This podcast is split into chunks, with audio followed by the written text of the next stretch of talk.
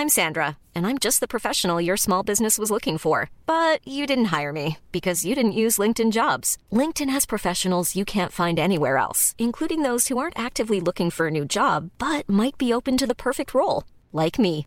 In a given month, over 70% of LinkedIn users don't visit other leading job sites. So if you're not looking on LinkedIn, you'll miss out on great candidates like Sandra. Start hiring professionals like a professional. Post your free job on linkedin.com/people today.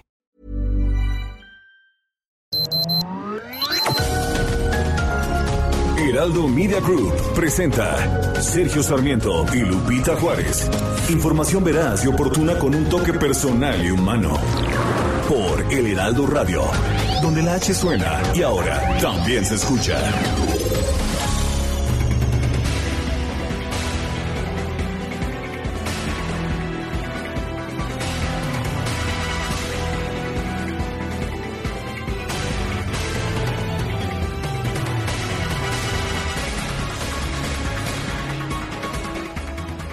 El gobierno de la Ciudad de México informó que a partir de hoy, martes 7 de diciembre, va a comenzar la vacunación con la tercera dosis contra el COVID-19 para adultos mayores de 60 años. La dosis de refuerzo se aplicará en una primera etapa que va a concluir el domingo 12 de diciembre a 59.992 adultos mayores de 60 años solamente en la alcaldía de Tlalpan son los que recibieron la vacuna AstraZeneca hace algunos meses. Todos los adultos mayores recibirán la tercera dosis de AstraZeneca sin importar la vacuna que recibieron en las primeras aplicaciones o, la aplicación para algunas de ellas. Eh, para recibir la dosis de refuerzo, uno de los requisitos principales es tener 60 años cumplidos y el esquema completo de vacunación antes del 12 de junio del presente año.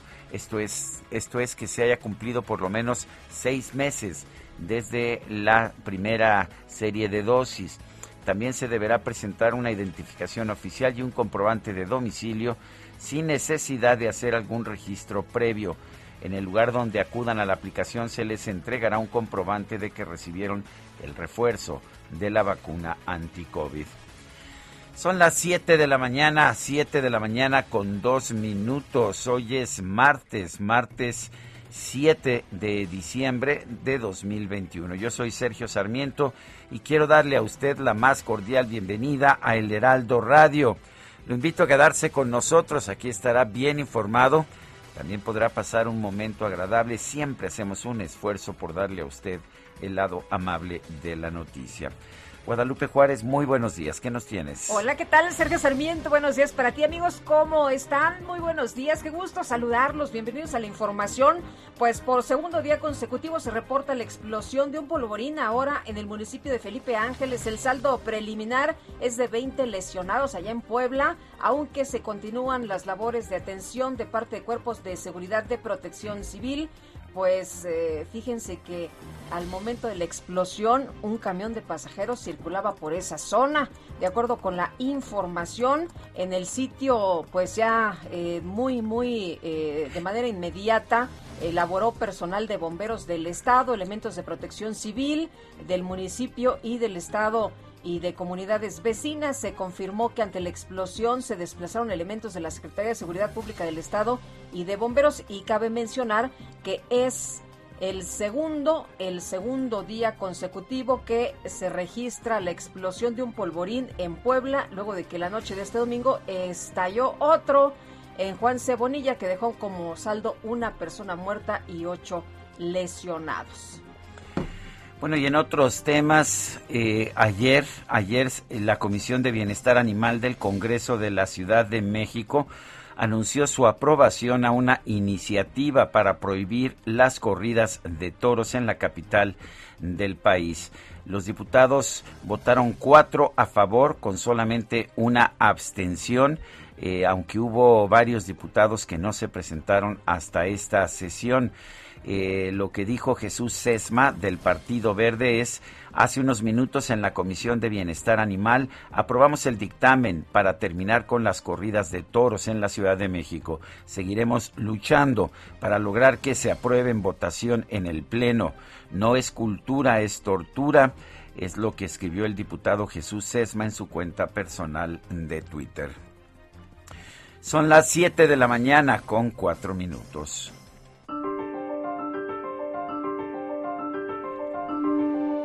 Bueno, y vamos a la frase del día. El real potencial de la electricidad radica no solo en proporcionar servicios, sino en estimular el desarrollo económico de largo plazo. Christopher Flavin.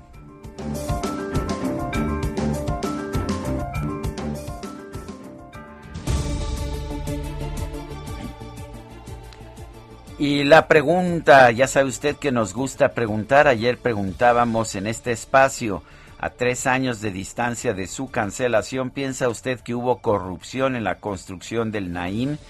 Sí, nos dice el 25%, no 59.9%, quién sabe, 15.1%. Recibimos 9.268 participaciones. La que sigue, por favor.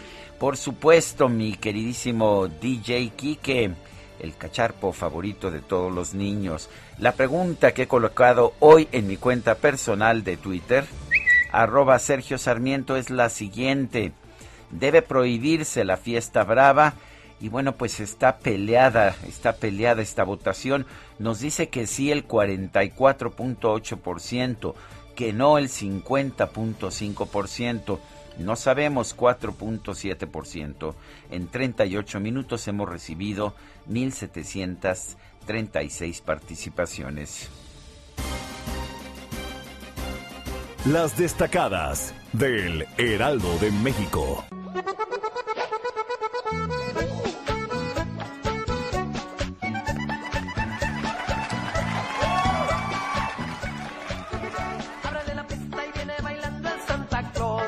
No, hombre, es que teníamos que esperar al jojojo de Santa Claus. Itzel González, ¿cómo te va? Muy buenos días. Un clásico. Muy buenos días, Lupita, Sergio, queridos destacalovers. Ya es martes, martes 7 de diciembre. ¿Puedo hacer una observación?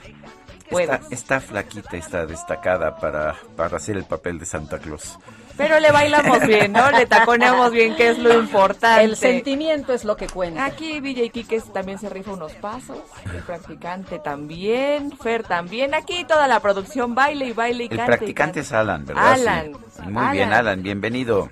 Alan, que, le está echando muchas ganas. Cuidado, ¿eh? no, Sí. no, no te le acerques mucho al DJ Kike porque este mm, hay que cuidar la cartera. Y hay que cuidar las manitas porque nada más le- no, le, no le prendes un botón o le abres un micrófono y manazo. Entonces, Bueno, Nos regresamos, por favor. vámonos. es cierto, es cierto. Vámonos a trabajar. No perdamos tiempo. Porque es martes 7 de diciembre del 2021, muchísima información, así que comenzamos con las destacadas del Heraldo de México.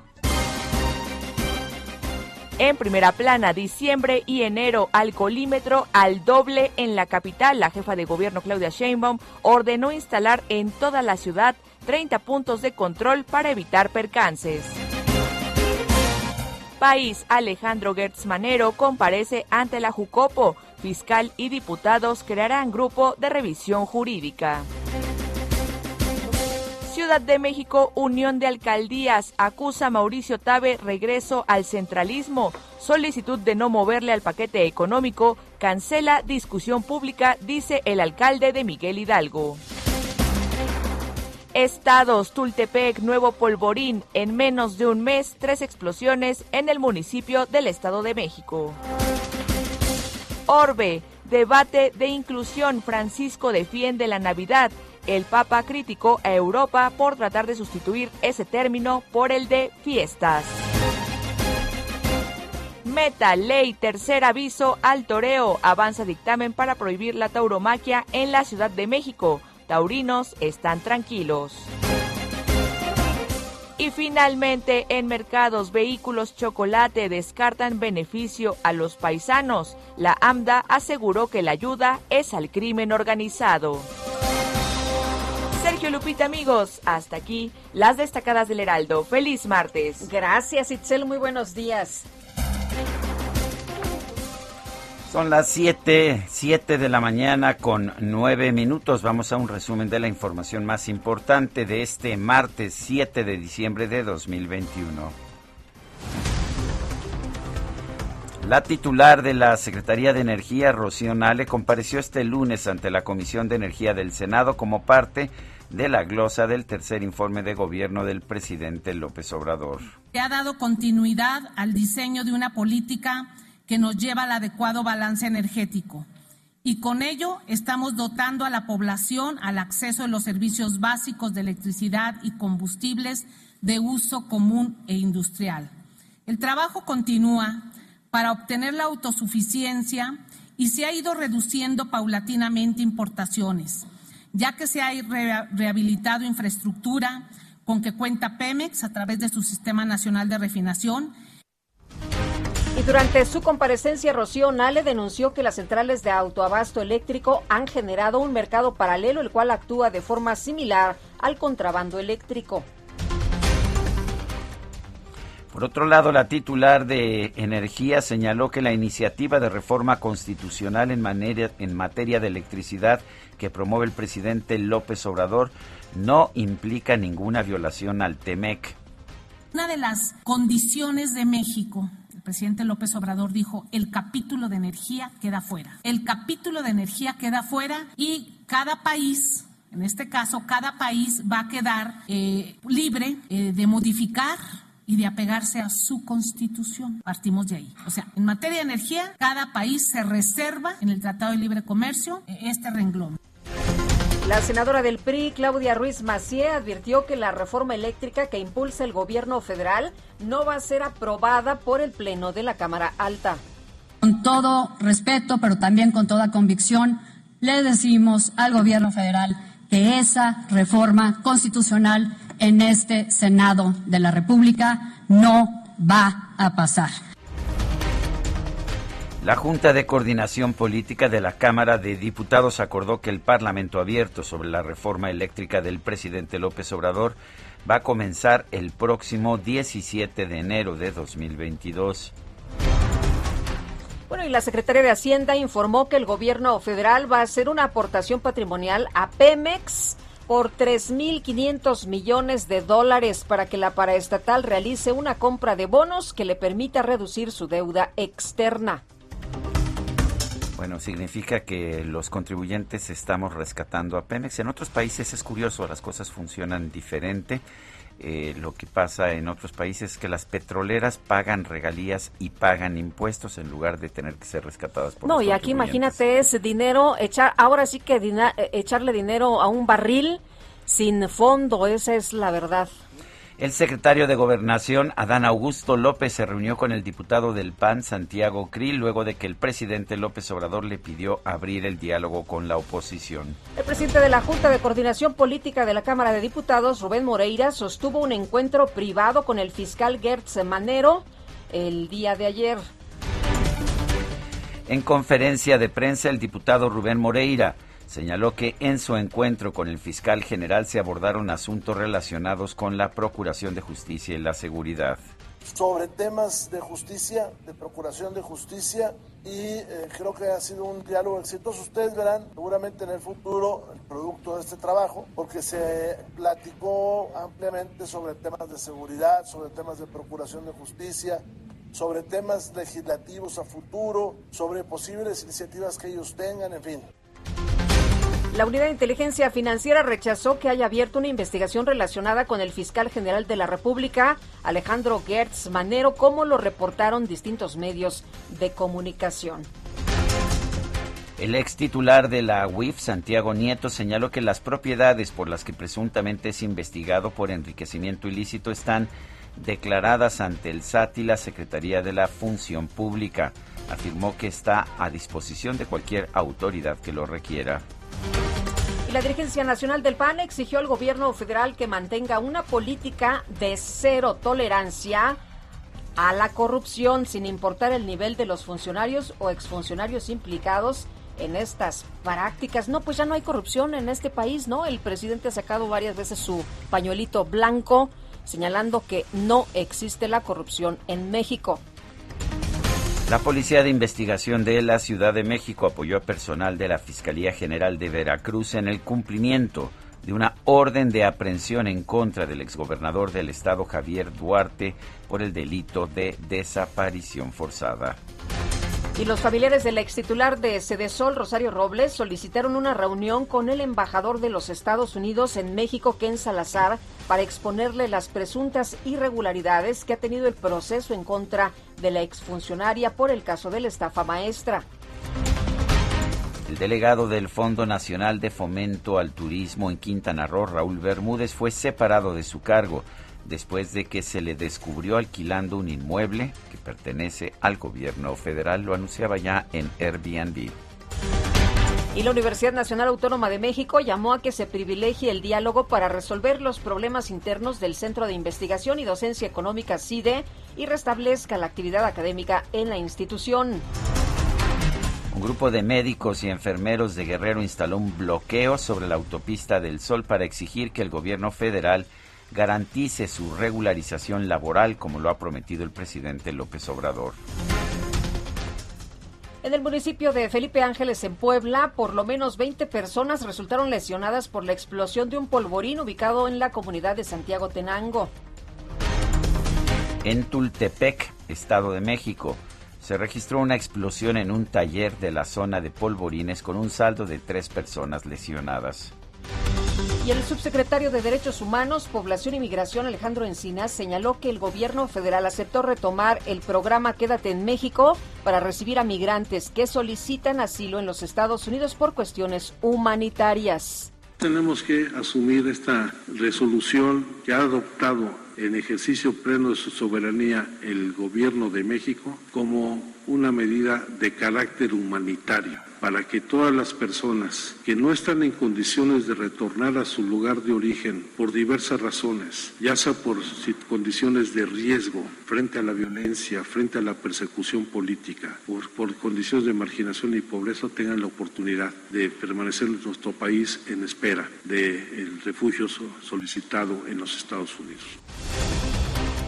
Fausto Cuevas, director de la AMIA, la Asociación Mexicana de la Industria Automotriz, advirtió que puede provocarse una guerra comercial entre Estados Unidos y México.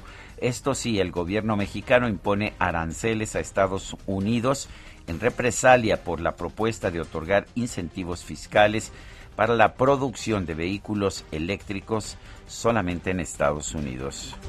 Y por otra parte, Alberto Bustamante, presidente interino de la Industria Nacional de Autopartes, advirtió que el problema de escasez de chips que enfrenta este sector se va a prolongar hasta el próximo año por el cambio de la red 5G allá en Asia. La jefa de gobierno de la Ciudad de México, Claudia Sheinbaum, aseguró que se va a reunir con representantes de la Coparmex para explicarles el objetivo de imponer un nuevo impuesto, un impuesto adicional del 2% a las plataformas de entrega de paquetería y alimentos. El gobierno capitalino informó que este martes va a comenzar la aplicación de dosis de refuerzo de la vacuna contra el COVID-19 para los adultos mayores de 60 en la alcaldía de Tlalpan. El gobierno de Guanajuato informó que esta semana comenzó el programa piloto para el regreso a clases presenciales en toda la entidad, programado para enero de 2022. Y las autoridades sanitarias de Argentina aprobaron el uso de emergencia de la vacuna rusa contra COVID-19 de una sola dosis, la Sputnik Light. El gobierno de Italia anunció nuevas restricciones para las personas que no hayan completado su esquema de vacunación contra el COVID-19 limitando su acceso a lugares públicos como bares, restaurantes y museos, así como a eventos deportivos. Bueno, y ayer en inmediaciones del Estadio Jalisco se registraron disturbios y peleas entre los aficionados que acudieron a comprar boletos para la final del torneo Apertura 2021 entre Atlas y León. Sacaron hasta las pistolas, ¿eh? Hubo hasta balazos. Eran, ah, pues no nada más aficionados, había aficionados y había también revendedores, pues que aprovechan la prohibición, el mercado negro, para obtener jugosas ganancias. Bueno, y el América Femenil se impuso por marcador global de 2 a 1 sobre las Chivas de Guadalajara en los cuartos de final de la Apertura 2021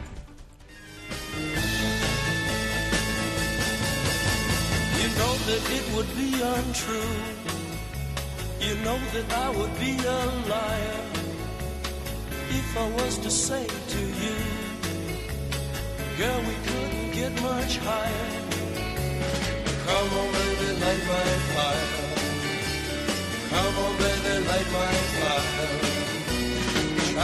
Es el grupo The Doors y estamos escuchando este, a esta agrupación musical de los Estados Unidos que se hizo muy famosa ya en los años 60 y 70, porque mañana, mañana será el aniversario del nacimiento de James Douglas Morrison, Jim Morrison, el controvertido cantante y líder de este grupo musical.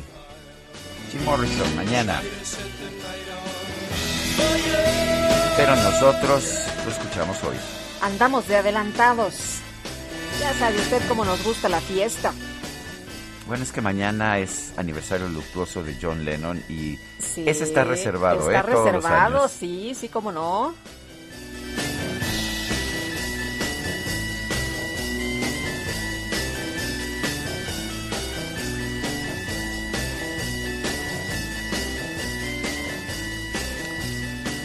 Bueno, pues me gusta, me gusta The Doors, Light My Fire, Enciende mi Fuego, es la canción con la que estamos iniciando esta sesión. Y al órgano Ray Manzarek, el uh, tecladista de los Doors. Me parece muy bien. Oye, ¿ya es momento de brindar o todavía será muy temprano? Eh, es un poquito temprano. Este, por lo menos hay que esperar hasta las 8 de la mañana. por allá en Europa, 7 y 7, 14. Bueno, en Europa ya se puede, ¿no? Ah, entonces, bueno. salud. Oye, muchas gracias a don Guillermo González Nova. Ah, siempre. Vamos a brindar a su salud, por supuesto y además, pues una, una viuda de Clicó, siempre recuerdo a mi madre que cuando andábamos depres los dos, le, hablaba yo por teléfono cuando trabajaba ya en el centro de la Ciudad de México y le, le, decía yo, mamá, vamos a echarnos una viuda. Y me decía siempre animosa, claro que sí, mi hijo, vamos a echarnos una viuda. Pues vamos y nos a echábamos una viuda de Vamos a echarnos una viuda. Pero era después de las dos de la tarde, ¿Ah, ¿eh? de aquí de México. Bueno, entonces esperaremos. Eh, gracias y a la gracias salud a Guillermo, González, Guillermo Nova. González Nova. Y también Miguel Ángel Mancera que me hizo llegar una, una serigrafía, además muy linda de un ángel de la independencia. Sí, muy bonito, ¿verdad? Siempre. de cejas, que es la serigrafía. Sí, las serigrafías eh, hermosísimas de autores mexicanos que la verdad son sensacionales. Pero vámonos, vámonos, rapidito a las calles. Israel Lorenzana, adelante, ¿qué nos tienes? Sergio Lupita, muchísimas gracias. Un gusto saludarles esta mañana. Estamos ubicados exactamente en la Terminal 1 del Aeropuerto Capitalino, a la altura de la puerta número 3. Es la avenida Capitán Carlos León, a donde han llegado diferentes colectivos. Esto, por supuesto, manifestándose en apoyo a padres de niños con cáncer eh, de diferentes estados de la República, por supuesto. Están aquí a la altura de la puerta número 3 están eh, pues protestando por la falta de medicamentos oncológicos, tratamientos y quimioterapias para niños con cáncer.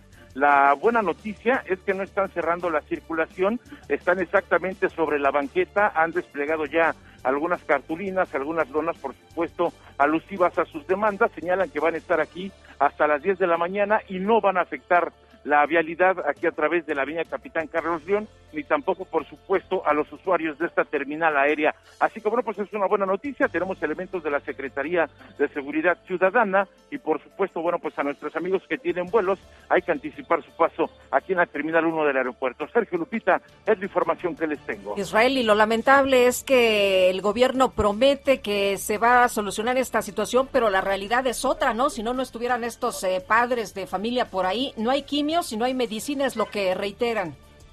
Sin duda alguna, Lupita, es una es evidente que hace falta el medicamento, los tratamientos, las quimioterapias, y no nada más en la Ciudad de México, también en diferentes estados de la República. Por ello, estos 10 colectivos que se están manifestando el día de hoy, bueno, pues estarán hasta las 10 de la mañana en espera de tener contacto con las autoridades del gobierno federal y en apoyo, por supuesto, a padres de niños con cáncer. Muchas gracias.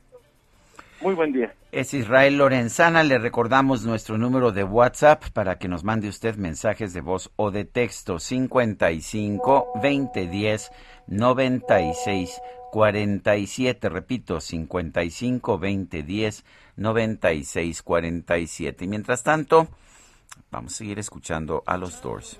in the mire. China, we can only lose, and our love become a funeral pyre. Come on, baby, light my fire. Come on, baby, light my fire. China, set the night on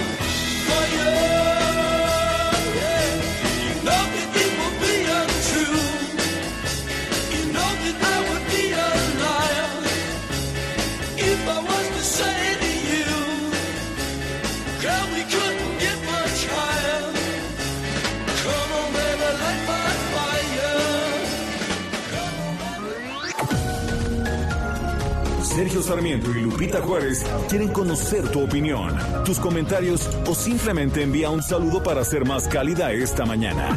Envía tus mensajes al WhatsApp 5520 109647. Heraldo Radio, la HCL se comparte, se ve y ahora también se escucha. Continuamos con Sergio Sarmiento y Lupita Juárez por El Heraldo Radio.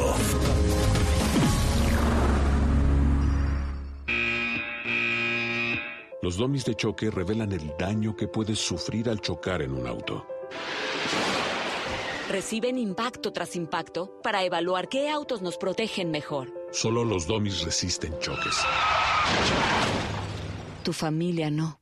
¿Sabías que en México se vendieron más de un millón y medio de autos de baja seguridad entre 2015 y 2020? Con autos más seguros y mejor información para los consumidores, se evitarían más de 5.000 muertes cada año. Exijamos autos más seguros para México. Infórmate en www.quetanseguroestuauto.org. People are strange when you're a stranger. Faces look ugly when you're alone. Women seem wicked when you're unwanted. Streets are uneven when you're down. When you're strange, faces come out of the rain. When you're strange, no one remembers your name. When you're strange, when you're strange, when you're strange.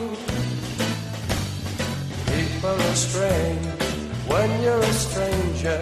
Faces look ugly when you're alone. Continuamos con la música del grupo The Doors. Esta se llama People Are Strange. La gente se extraña. ¿Y sabes qué, Guadalupe? Estoy de acuerdo. Es verdad. Hay cada, cada personaje en la vida que, bueno, sí, la gente se extraña. Hay cada personaje somos muchos personajes extraños en la vida. Pero bueno, vámonos con los mensajes esta mañana. Buenos días, Lupita y Sergio. Gracias por encender mis recuerdos. Recuerdos con The Doors, acompañados por sus gratos comentarios. Soy Andy. Pues un beso, Andy. A ver, nos dice Abraham Álvarez de la Santa Rosa en la GAM, en la Ciudad de México. Las propuestas del PV, del PV, no sé qué sea el PV, eh, son destructivas. No a las corridas, igual extinción de ¿Partido todo Verde? Lidia. Ah, del- seguramente es el que usualmente estoy acostumbrado a verlo como Partido Verde Ecológico de México, el PVM, pero bueno, son destructivas. No a las corridas, igual extinción de toros de Lidia. No a los animales de espectáculo, abandono, muerte por hambre y desaparición de circos. No a las bolsas de plástico, igual tala para bolsas de un solo uso. Eliminemos al costoso Partido Verde, carente de principios, ideología e inteligencia. Bueno, y nos dice otra persona, hola muchachos, bonito día, no estoy de acuerdo que quiten la fiesta brava, me molesta que pidan eso cuando siguen comiendo sus tacotes de suadero, sus carnitas, su pollito rostizado, el pavo en Navidad y sus buenos cortes de carne. Bueno, pues ahí están. Y es la pregunta que he hecho esta mañana, si debe prohibirse o no la fiesta brava. Eh, está cerradísima, que sí dice el 45.5%, que no el 49.8%, no sabemos 4.7% y en una hora llevamos 2.749 votos. La Universidad Nacional Autónoma de México, la UNAM, y la Asociación Nacional de Universidades e Instituciones de Educación Superior se pronunciaron sobre el CIDE. Y exhortaron a que la comunidad de la institución y las autoridades entablen un diálogo. Gerardo Suárez, adelante. Muy buenos días. Las escuelas agrupadas en la Asociación Nacional de Universidades e Instituciones de Educación Superior, la ANUYES, hicieron un llamado a las partes involucradas a resolver mediante el diálogo el conflicto que mantiene suspendidas las actividades en el Centro de Investigación y Docencia Económicas, el CIDE. La ANUYES, organización que agrupa a las universidades más importantes de México, lanzó un exhorto a la comunidad y consejo directivo del CIDE, así como a las autoridades relacionadas en este conflicto, como lo es el CONACIT. Les pidió superar, mediante el diálogo y respeto, los desacuerdos que tienen detenidas las actividades académicas de este centro. El conflicto en el CIDE estalló por el nombramiento de José Antonio Romero Tellaeche como su director. Los inconformes señalan que se trata de una imposición. La ANUYES también señaló que resulta fundamental reanudar las actividades para continuar con la formación de jóvenes y profesionistas, así como garantizar un marco de pluralidad para la libre discusión de las ideas. Entre las universidades que hicieron un llamado al diálogo están la UNAM, el Instituto Politécnico Nacional, la UPN, el TEC de Monterrey, las universidades autónomas de Guadalajara, Aguascalientes, Chihuahua, Tlaxcala, San Luis Potosí, así como diversos institutos tecnológicos y universidades privadas. Sergio Lupita, esta es la información. Muy bien, Gerardo, gracias por este reporte. Y por otra parte, el fiscal general de la República, Alejandro Gertz Manero, compareció ante la Junta de Coordinación Política de la Cámara de Diputados. Misael Zavala, tienes detalles, cuéntanos, buenos días.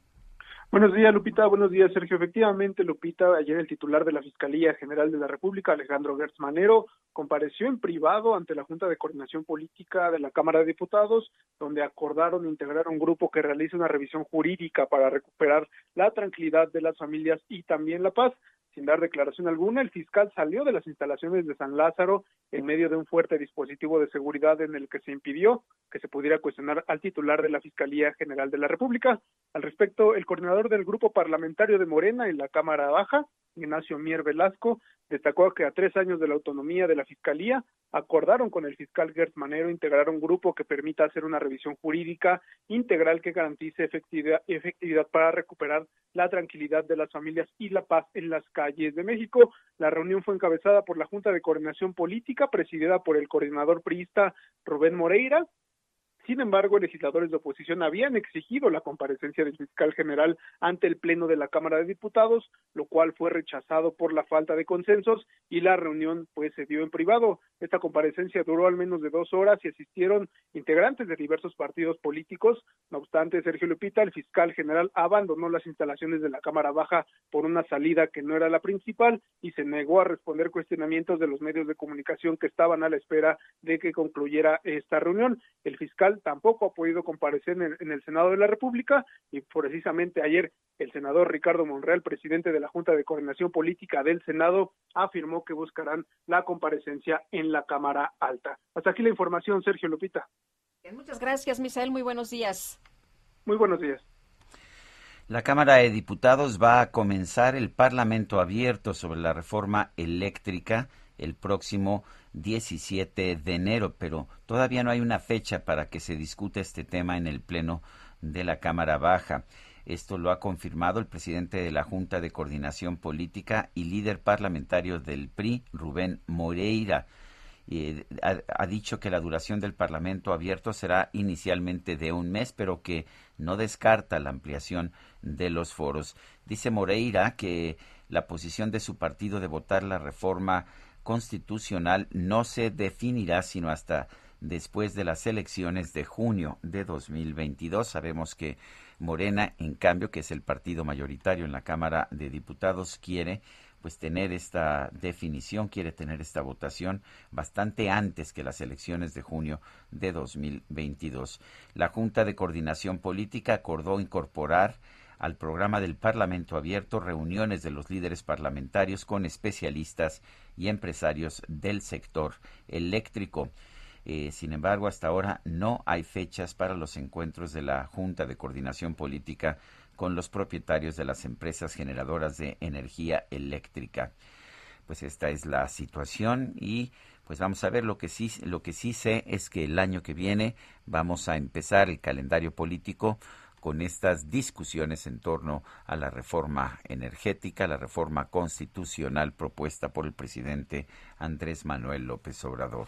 Con un acuerdo para que el secretario de Gobernación, Adán Augusto López Hernández, se reúna con legisladores, gobernadores y dirigentes del Partido Acción Nacional, concluyó la reunión con Santiago Krill este lunes, el responsable de la política interior del Gobierno de México recibió en su oficina al vicepresidente de la Cámara de Diputados y presidente de la Comisión Política del Partido Acción Nacional, por indicaciones del presidente Andrés Manuel López Obrador, que por cierto no se descarta que pudiera haber un diálogo un poco más adelante con el eh, presidente. Sin embargo, en estos momentos se está hablando de qué es lo que se va a poner ahí en la mesa, de cómo se van a cuadrar las agendas. La Secretaría de Gobernación Informó a través de un comunicado emitido tras este encuentro que el titular de la dependencia y Krill abordaron diversos temas de administración y se acordó realizar una reunión con integrantes del partido. El secretario López Hernández agregó que la dependencia en su informe eh, que están planeando reuniones con dirigentes también del eh, PRI y de otras fuerzas políticas. Bueno, son las 7 de la mañana con 40 minutos. En Soriana, la Navidad es muy de nosotros. Pollo entero a 37.90 el kilo. O la milanesa pulpa blanca de res a 159.90 el kilo. Y la carne molida de res especial 80-20 a solo 84.90 el kilo. Soriana, la de todos los mexicanos. A diciembre 8, aplican restricciones. Válido en Hiper y Super.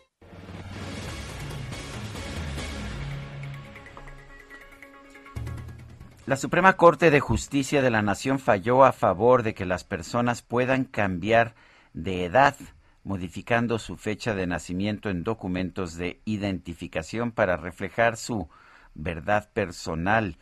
Eh, no sé qué opine usted sobre esta decisión, pero vamos a preguntarle a Francisco Burgoa, profesor de Derecho Constitucional de la Facultad de Derecho de la, de la UNAM. ¿Qué opina en este sentido? Francisco Burgoa, Buenos días, gracias por tomar la llamada. ¿Qué piensa usted de esta decisión, de este fallo de la Suprema Corte? Al contrario, Sergio, muy buenos días también para Lupita y para tu audiencia.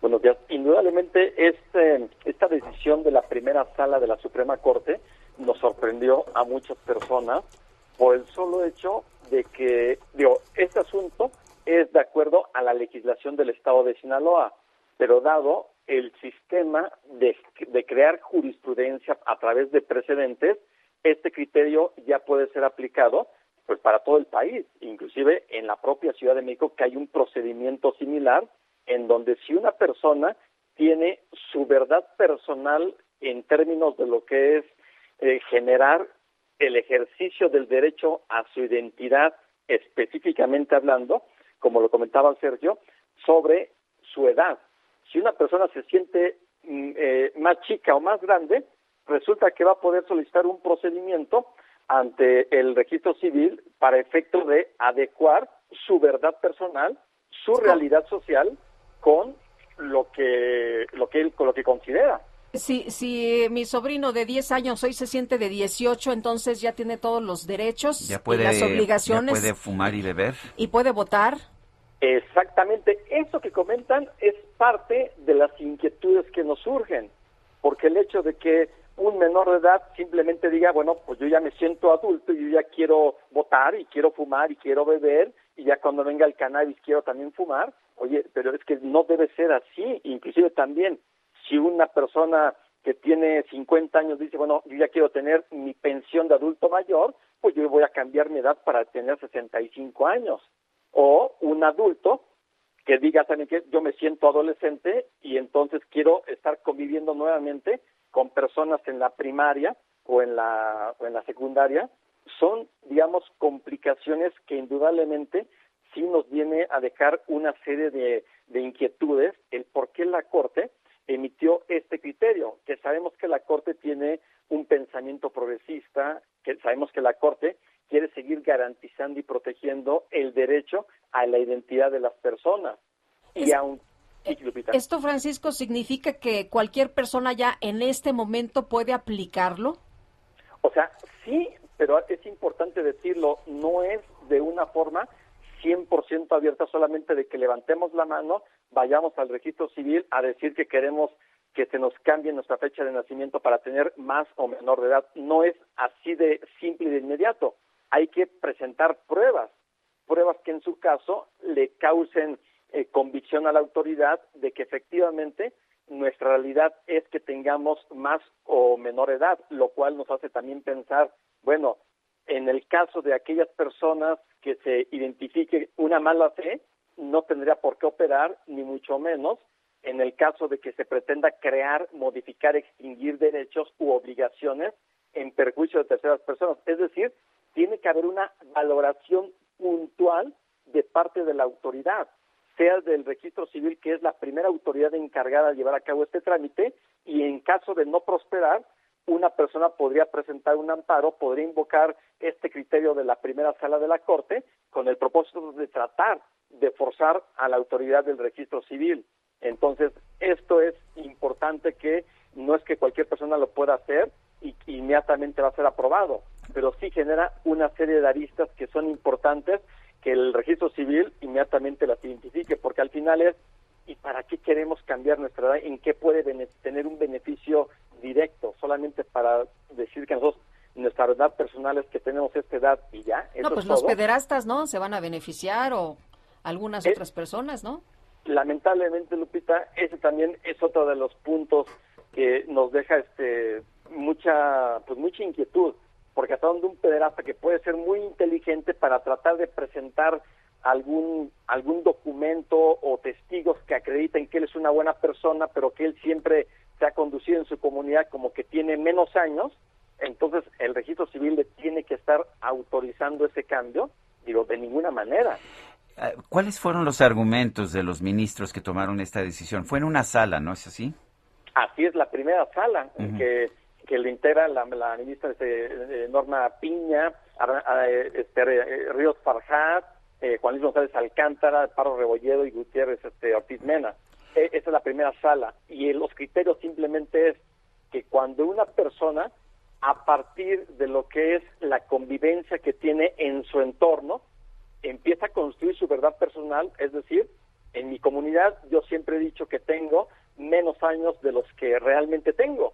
Y a partir de ese solo momento, entonces es importante en, en ese contexto que se me haga una rectificación de acta de nacimiento específicamente con el tema de la edad. No, no se viola el, no se viola aquí el principio de que el registro civil debe ser una forma de registro de la situación real de las personas.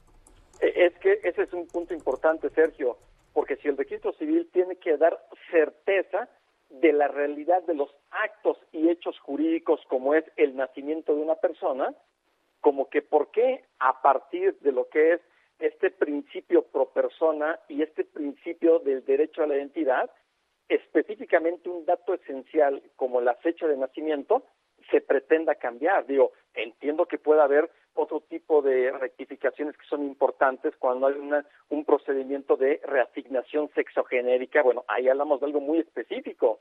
O en el tema del nombre, del apellido, algún error que pueda haber.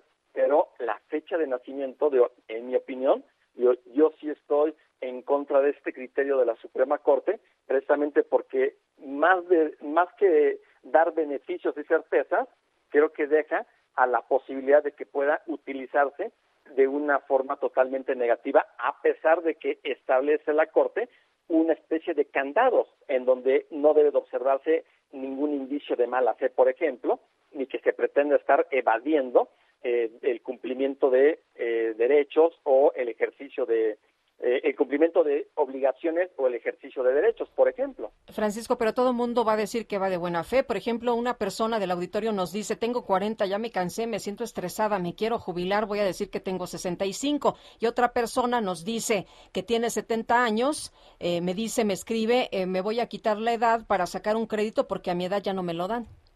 Exactamente, son situaciones en donde cómo eh, la autoridad va a acreditar la mala fe a partir de documentos o de testigos que de buena fe la persona que pretende modificar la fecha de su, nacimiento va a presentar. Por eso es que, en mi opinión, este criterio es desafortunado, porque lejos de estar protegiendo derechos, que aquí, si bien es cierto, ese es el sentido de proteger derechos en lo individual, creo que se pierde de vista la colectividad porque la colectividad quiere que haya certeza sobre los actos y hechos jurídicos de las personas a partir de las realidades, no de las realidades internas de cada persona, de esas realidades sociales que se van construyendo. Pues eh, Francisco Burgoa, profesor de Derecho Constitucional de la Facultad de Derecho de la UNAM, gracias por hablar con nosotros. Al contrario, Sergio Lupita, excelente día también para ti, para ustedes y para tu audiencia. Gracias, Francisco. Buenos días.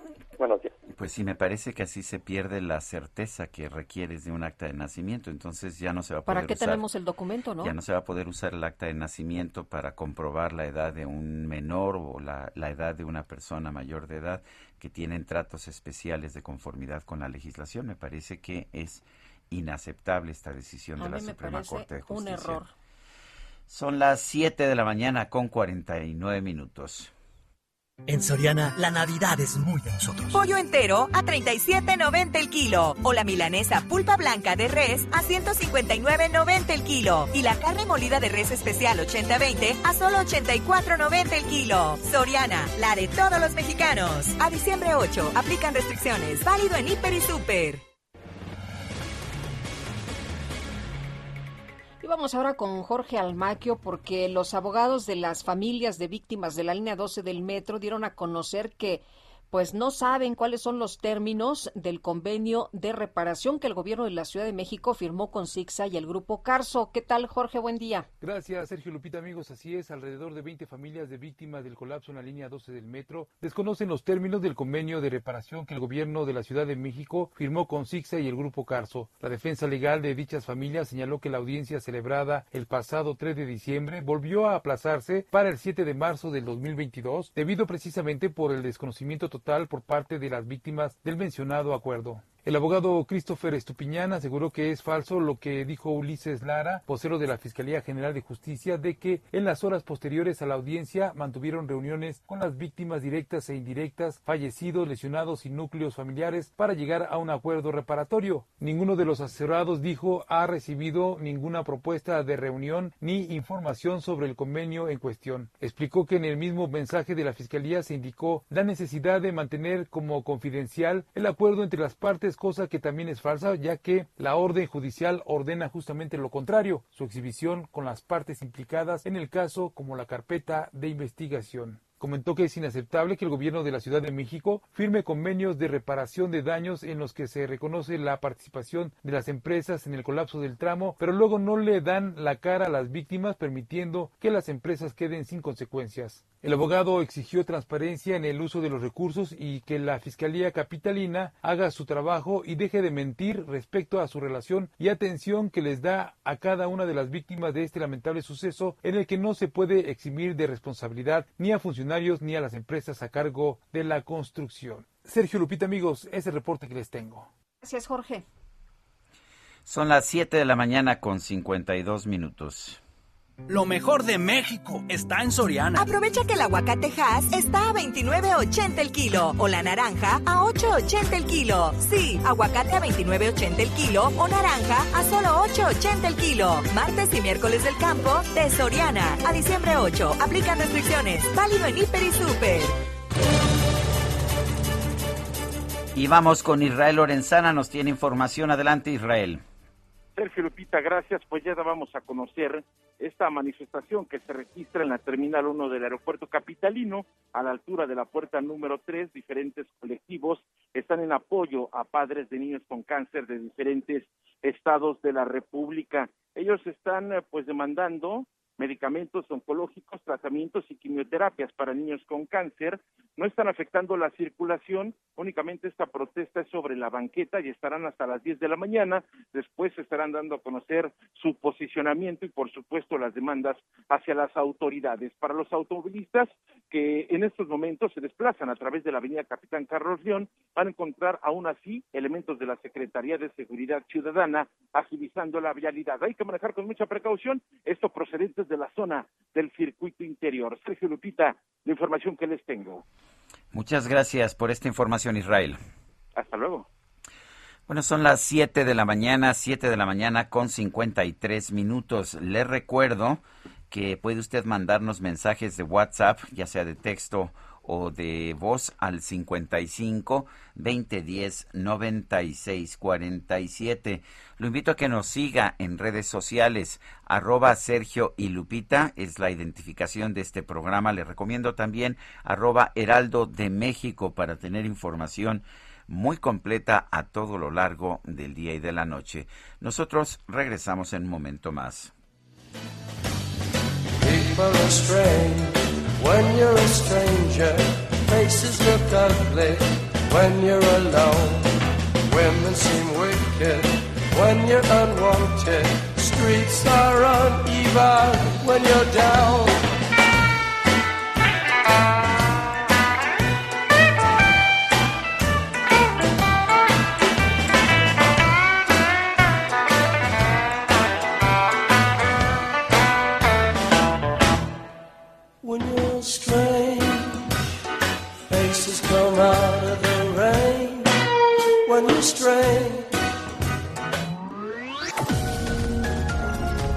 Sergio Sarmiento y Lupita Juárez quieren conocer tu opinión, tus comentarios o simplemente envía un saludo para ser más cálida esta mañana. Envía tus mensajes al WhatsApp 5520 109647.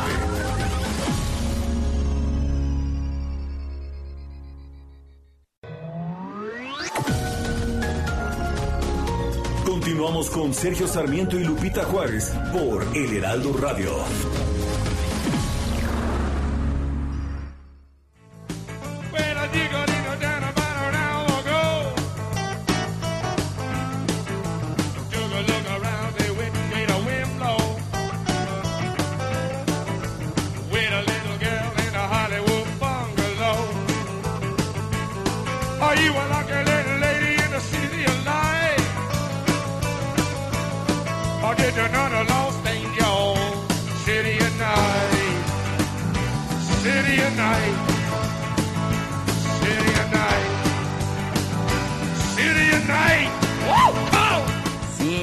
City of, in the City of, of Light, ¿verdad? Es lo que dice o City of Night, ya no me acuerdo. Yo entendí Night. Bueno, pues yo también entendí Night. Es LA Woman, esta canción también clásica del grupo Los Doors. Estamos recordando a los Doors el día de hoy. Eh, porque mañana es cumpleaños, mañana se festeja el cumpleaños de Jim Morrison. City of Night, sí, la ciudad de la noche. Qué curioso, no es, mi, no es la imagen que tengo de Los Ángeles, la City of Night. Pues no, más bien eh, sería a, lo mejor Las Vegas, ¿no? Es así. Esa es la ciudad de neón, ¿verdad? Sí, cómo no. Pero se oye padrísimo. Es Jim Morrison y los Doors.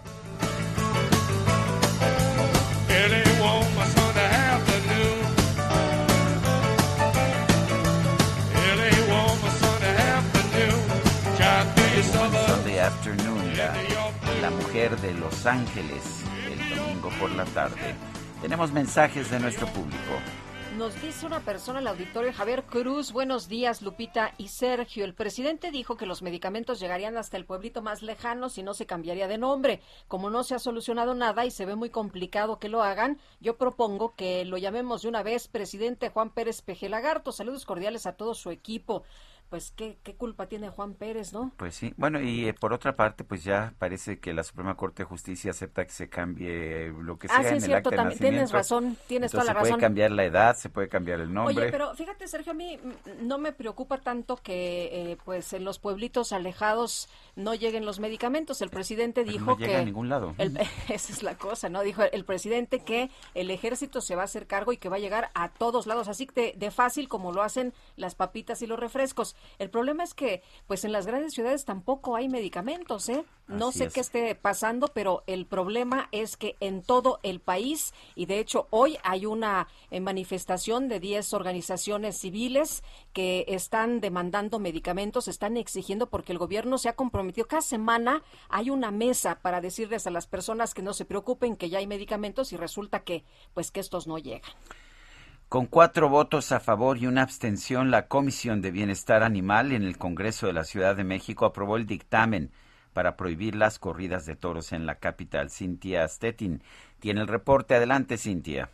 ¿Qué tal? Muy buenos días, Sergio Lupita. Buenos días al auditorio. Pues así como lo comenta, se aprobó con cuatro votos a favor y una abstención este dictamen para prohibir las corridas de toros en la Ciudad de México y se prevé que sea este jueves eh, discutido ante el Pleno. No obstante, hay que dejar claro que existe la posibilidad de que legisladores de Morena intenten desecharlo, pues no se aprobó por mayoría absoluta de los diputados que integran la comisión, es decir, se aprobó solo eh, por cuatro personas y, y, quienes integran la comisión son nueve en total. Eh, en, pues comentarte que el documento que fue avalado y que hoy mismo a la una de la tarde será nuevamente votado, eh, pues dice y establece eh, puntualmente que queda prohibido celebrar y realizar espectáculos públicos en los cuales se maltrate, torture o prive de la vida a los toros, novillos y becerros. Asimismo, se impondrá una multa equivalente a 55 mil veces la unidad de medida y actualización, es decir, de aproximadamente 4 millones 929 mil 100 pesos, pues a quienes no lleven a cabo esta medida. Comentarte también que ahí en este dictamen se señala que serán las Secretarías de Desarrollo Económico, Inclusión y Bienestar Social, así como la del Trabajo y Fomento al Empleo, quienes deberán desarrollar un programa que permita a todas las personas que se dedican a la venta de productos o presten sus servicios dentro de las plazas de toros, pues a desarrollar otra actividad remunerada. Eh, comentarte que también en el presupuesto de egresos se tendrían que eh, pues tener una partida especial justo para dotar de estas herramientas a quienes podrían quedarse sin empleos tras esta tras esta aprobación. Es la información que tenemos hasta el momento. Cintia Stettin, gracias. Seguimos pendientes. Muy buenos días.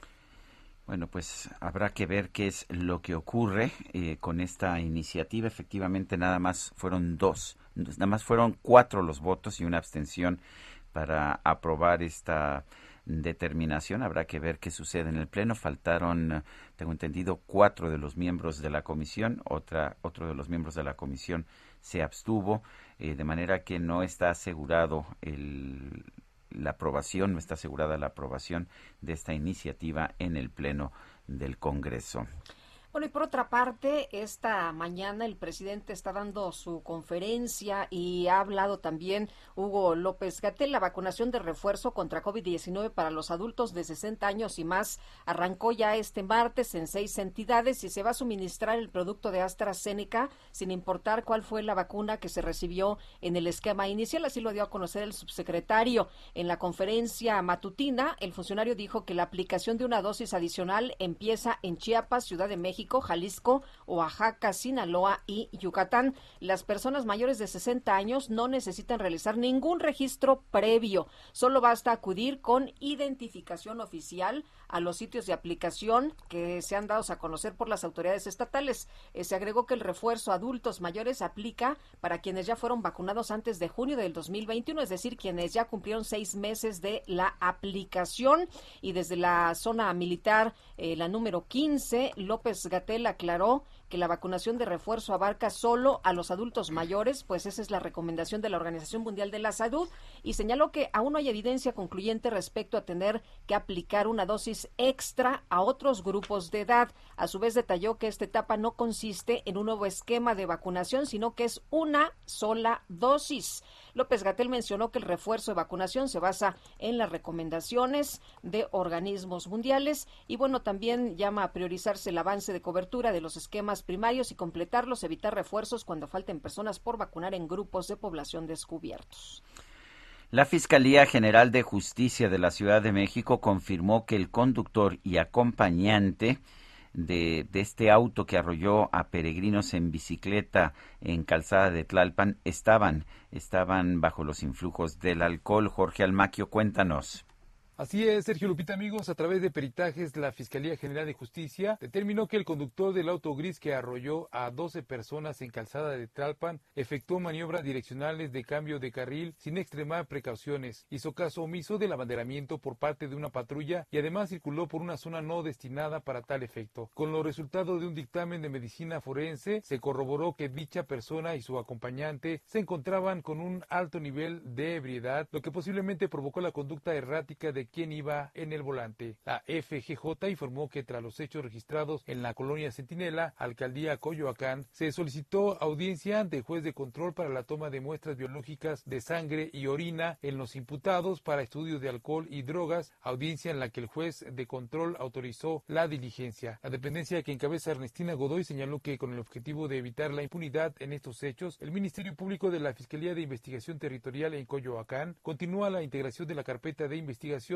por los delitos de lesiones dolosas calificadas por tránsito de vehículo y resistencia de particulares en agravio de las 12 personas que fueron arrolladas a efecto de presentar próximamente a ambas personas ante la autoridad judicial. Informar también que hasta 30 puntos de alcoholímetro se podrían instalar todos los días en la Ciudad de México a partir de este martes y hasta mediados de enero, tras el percance en el que este automovilista en estado de ebriedad arrolló a 12 peregrinos. La jefa de gobierno Claudia Sheinbaum ordenó aumentar los puntos de revisión del alcoholímetro en la Ciudad de México. Sheinbaum Pardo señaló que la administración capitalina ya tenía previsto el fortalecimiento del alcoholímetro en la ciudad durante la temporada navideña. Sin embargo, la estrategia se adelantará luego de lo sucedido en Calzada de Tlalpan. El día de ayer fue pues muy muy lamentable lo que ocurrió de que un, una persona que venía en estado de ebriedad se fue encima de peregrinos. Afortunadamente ya solamente quedan dos personas en hospital. Estamos ahí cerca de las familias apoyándoles, pero ya teníamos contemplado el fortalecimiento hacia el periodo navideño, pero lo vamos a adelantar. El secretario de Seguridad Ciudadana Omar García Harfuch indicó que este martes darán a conocer más detalles sobre la ampliación del programa Sin alcohol y del operativo Bienvenido Peregrino 2021 para resguardar a la gente que acude a la Basílica de Guadalupe a las celebraciones de la aparición de la Guadalupana en el Cerro del Tepeyac. Quisiera aprovechar esta ocasión para mencionar que por instrucciones de la jefa de gobierno se va a duplicar el número en diciembre y parte de enero de puntos de alcoholímetro. Vamos a iniciar mañana un operativo de robo a bordo de transporte público y también se explicará el operativo Basílica mañana en una conferencia a las 10.30 de la mañana. El jefe de la policía local adelantó que los puntos de alcoholímetro podrían ser entre 24 y 30 y se mantendrán de manera aleatoria en diversos puntos de la capital del país. Sergio Lupita, amigos, el reporte que les tengo. Buen día. Buen día, Jorge Almaque. Muchas gracias. En el último reporte trimestral de hechos de tránsito, la Secretaría de Movilidad admitió un aumento de heridos en siniestros viales. Vamos a platicar con Fernanda Rivera, y es directora de Seguridad Vial y Sistemas de Movilidad Urbana y Sustentable de la CEMOVI en la Ciudad de México, sobre todo porque pues este fin de semana hubo una situación terrible en donde una persona, a parecer en estado de ebriedad, eh, de manera deliberada, pues atropella a alrededor de unas 20 personas, 12 lesionadas, algunas de ellas bastante graves. Fernanda, muchas gracias por conversar con nosotros. Muy buenos días. ¿Qué tal? Buenos días, Sergio y Lupita. Muchas gracias por el espacio. Oye, tenemos medidas donde eh, se supone que hay restricciones, está el alcoholímetro, están eh, los discos con eh, los señalamientos de la velocidad a la que debemos de ir. ¿Qué es lo que está pasando? ¿Por qué tenemos más heridos en siniestros viales? Justamente en el reporte trimestral lo que estamos viendo en este tercer trimestre del año es que sí hay una reducción sobre todo en muertes, que creo que ese es uno de los temas fundamentales, ¿no? Necesitamos salvar vidas en las calles. Desde que arrancó esta administración ha habido un esfuerzo muy grande para poder regular tres conductas de riesgo que necesitamos erradicar en la ciudad. Uno son los, el exceso de velocidad, segundo, conducir alcoholizado y tercero, manejar distraídos, ¿no? Con estas distracciones. Por eso es que se ha implementado el programa de fotocívicas, que son cámaras y radares que justo se relocalizaron en las zonas donde tenemos la mayor cantidad de hechos de tránsito y estos registran cualquier exceso de velocidad que incumplan las personas conductoras. Como sabes, también tenemos el alcoholímetro que este año se fortaleció y se reforzó con una, perdón, esto se en la calle, se reforzó incitando eh, está bien, Fernanda, sí te escuchamos bien. Te escuchamos bien. Perfecto, sí. Porque justamente la reforma al alcoholímetro de este año fue para que la gente que es detenida en el alcoholímetro, antes su acompañante se podía llevar el auto. A partir de 4 de febrero de este año, el vehículo ingresa a corralón y una vez ingresado a corralón no va a poder salir el vehículo hasta que la persona cumpla sus horas. Porque ¿qué pasaba? Mucha gente se amparaba, salía a las 3 horas y ya no tenía que cumplir las horas con el torito y a partir de ahora su vehículo está condicionado a cumplir las horas porque es una conducta de mucho riesgo. Lo que le quiero recordar a la gente es que conducir respetando límites de velocidad, conducir con nuestros cinco sentidos, es decir, sin ninguna gota de alcohol, hace que nuestro trayecto sea seguro no solamente para las personas de nuestra sino para nosotros mismos, porque todos queremos llegar a casa. Todos queremos llegar a casa. El, eh, si hemos visto un incremento en, en, las muertes por accidentes viales, ¿se debe esto al alcohol o a otras uh, circunstancias? ¿Por qué hemos visto este incremento? Justamente cuando estuvo el semáforo rojo por la pandemia, al haber menos vehículos circulando y al tener menos autos en las calles, eso incita a excesos de velocidad. La velocidad es la conducta de mayor riesgo cuando hablamos de seguridad vial. ¿Por qué? Porque cuando nosotros vamos conduciendo a los límites de velocidad, por ejemplo, 50 kilómetros por hora, nuestro marco de nuestra área de visión es mayor, nuestra capacidad de frenar en caso de que ocurra algo intempestivo en nuestro camino, que se cruce una persona, etcétera, es mucho más sencillo cuando respetamos los límites de velocidad. Cuando los excedemos, justamente nuestro campo de visión se reduce, nuestra capacidad de distancia de frenado se amplía y por eso es que siempre invitamos a la gente a respetar en calles secundarias máximo 40 kilómetros por hora, en algunos casos de 30 o donde hay escuelas y zonas de hospitales 20, en vías primarias 50 kilómetros por hora y solamente en vías de acceso controlado un máximo de 80 kilómetros por hora. ¿Por qué existen los límites de velocidad? Porque en caso de que haya un choque o una colisión, la probabilidad de sobrevivir se hace más grande en caso de que vayamos respetando estos límites de 50 kilómetros por hora en vías primarias. O si tenemos una colisión, por ejemplo, con un peatón o con un ciclista, es mucho más probable que esta persona se salve en, en el caso de que haya algún incidente de tránsito. Por eso trabajamos mucho para reducir estos excesos de velocidad y la otra conducta que también es de aún mayor riesgo cuando combinamos velocidad y alcohol es erradicar que la gente no conduzca alcoholizados, ¿no? Tenemos que trabajar en esos dos frentes muy fuerte y es lo que hemos venido haciendo en esta administración. Eh, Fernanda, entonces sí ha dado resultados el que tengamos estas disminuciones de la velocidad. Tenemos más heridos, pero tenemos menos muertos.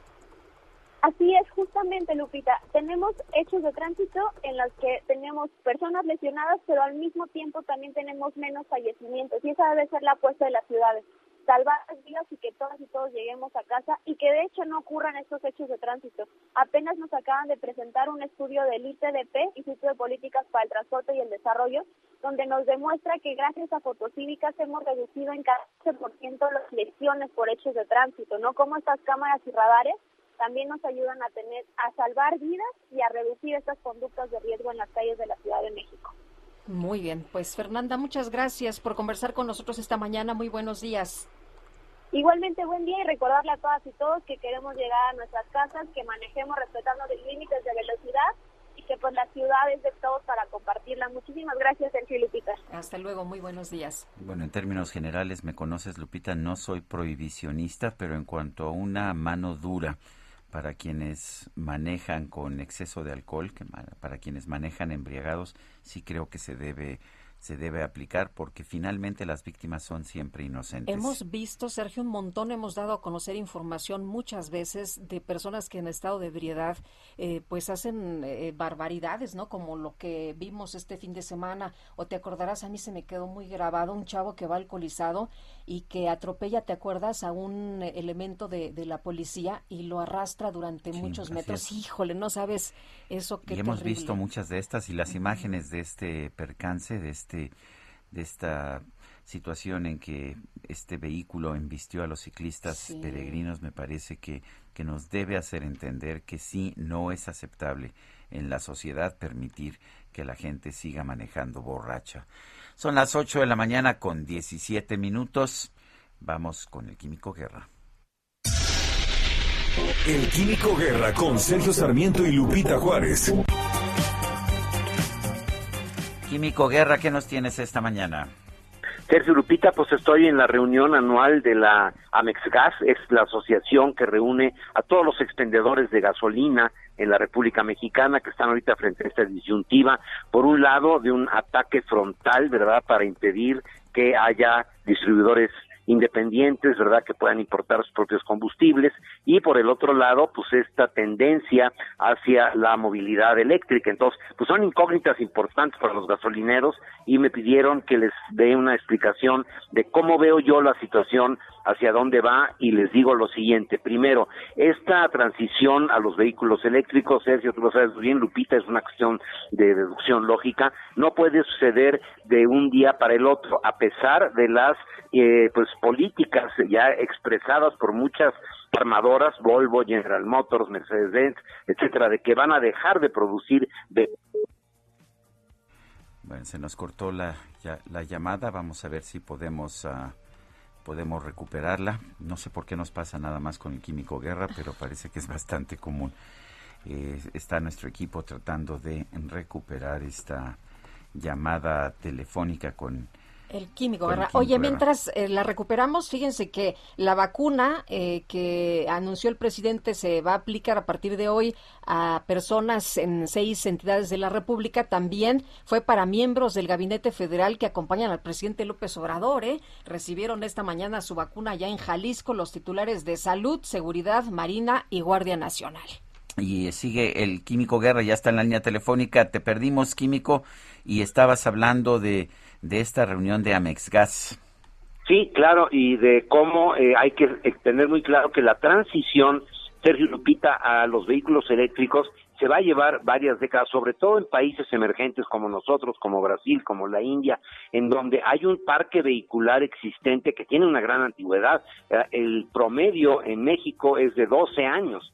Entonces, todos estos vehículos pues no van a desaparecer de un día para el otro, las familias no pueden estarse comprando un vehículo nuevo, todavía el precio de los eléctricos es eh, alto en comparación con los de motor y por lo tanto lo que hay que hacer es buscar un puente, tener una alternativa en lo que sucede esta movilidad eléctrica para cumplir con los compromisos internacionales de nuestro país en cuanto a emisiones a la atmósfera y mejorar la calidad del aire en las ciudades que sigue siendo mala. En la Ciudad de México tenemos una mala calidad del aire y esto lo he comentado con ustedes, se puede hacer simplemente al adicionar etanol, alcohol etílico, el, alcohol que conocemos, pero absoluto, o sea, sin humedad, no de 96, sino de 99%, a eh, las gasolinas para que se tenga una combustión mucho más limpia. Esto ya se hace en 71 países, o sea, no es nada nuevo. Eh, Sergio Lupita lo hacen los Estados Unidos, lo hacen los europeos, Japón, Argentina, etcétera, ¿no? Entonces, para nosotros significaría, fíjense, el poder implementar políticas públicas de apoyo a los campesinos.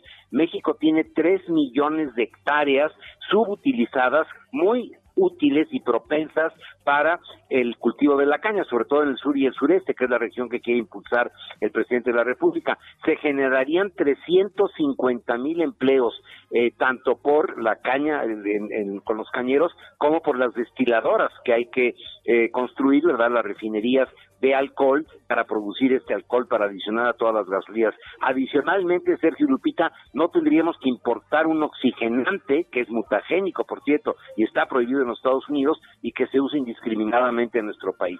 Eso es lo que quiero comunicarles con certeza para que tengan una visión hacia el futuro y puedan posicionarse los gasolineros como empresarios que contribuyen al desarrollo sustentable de nuestro país y protegen la salud, pero sobre todo que están colaborando para la creación de una gran cantidad de empleos en el campo que tanto lo necesita México, Sergio Lupita. Muy bien, pues muchas gracias, Químico Guerra. Al contrario, muy buenos días. Bueno, y Mayeli Mariscal, desde la conferencia de prensa del presidente López Obrador allá en Zapopan, Jalisco, Mayeli, se ha anunciado el refuerzo para personas de más de 60, pero también se ha aplicado la vacuna, incluso el mismísimo presidente. Cuéntanos, buenos días. Así es, muy buenos días, Lupita, Sergio, todo el auditorio. Pues estamos aquí desde Zapopan, Jalisco, en esta conferencia mañanera, cuando se informa del el inicio de la, del refuerzo de vacunación a personas mayores de 60 años. Esto se inicia en Chiapas, Ciudad de México, Oaxaca, Sinaloa, Yucatán y aquí en Jalisco. Como bien mencionas, miembros del gabinete también recibieron este refuerzo, el propio Andrés Manuel López Obrador y bueno, estarán llegando al país eh, más dosis de los laboratorios Pfizer y AstraZeneca. Eh, vale la pena destacar que, bueno, cualquiera eh, de los laboratorios que haya sido recibido en este esquema de vacunación por parte de los adultos mayores, se estará recibiendo el refuerzo de los laboratorios AstraZeneca Aquí eh, no será necesario un registro previo, decía el subsecretario de Salud, Hugo López Gatel, que con una credencial que acredite la edad, eh, pues con eso podrán presentarse, recibir esta dosis. Y bueno, aquí en la entidad también algunas eh, personas mayores recibieron ya esta vacuna. Así es que, pues esa es la información. La agenda todavía sigue. En estos momentos ya se retiró el presidente Andrés Manuel López Obrador está eh, pues en entrevista con medios de comunicación el titular de la Guardia Nacional informando también sobre algunos operativos que se han llevado a cabo aquí en Zapopan. Muy bien, muchas gracias Mayeli, muy buenos días. Excelente día para todos.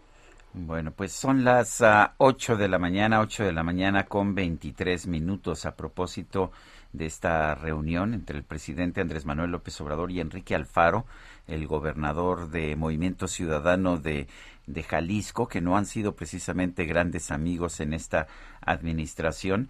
El presidente López Obrador dijo esta mañana que fundamentalmente en lo que se, en lo que tiene que ver con la seguridad no nos podemos pelear cuando se trata de garantizar la paz y la tranquilidad de los ciudadanos. Es lo que dijo el presidente López Obrador precisamente en la presencia de Enrique Alfaro. Son las 8 de la mañana con 24 minutos, 8 con 24. Les recuerdo, nuestro número de WhatsApp es el 55 2010 96 47 55 2010 96 47. Regresamos en un momento más. bungalow. Are you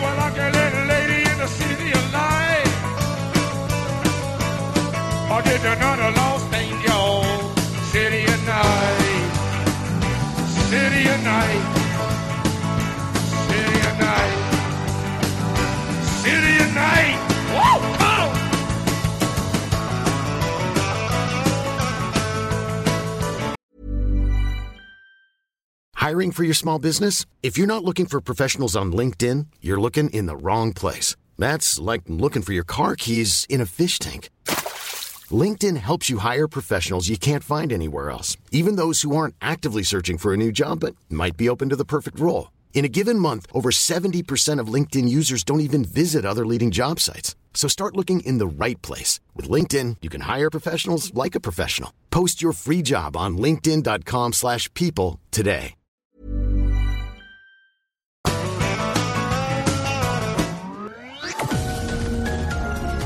Sergio Sarmiento y Lupita Juárez quieren conocer tu opinión, tus comentarios o simplemente envía un saludo para ser más cálida esta mañana. Envía tus mensajes al WhatsApp 5520 109647. Heraldo Radio, la HCL se comparte, se ve y ahora también se escucha. Continuamos con Sergio Sarmiento y Lupita Juárez por El Heraldo Radio.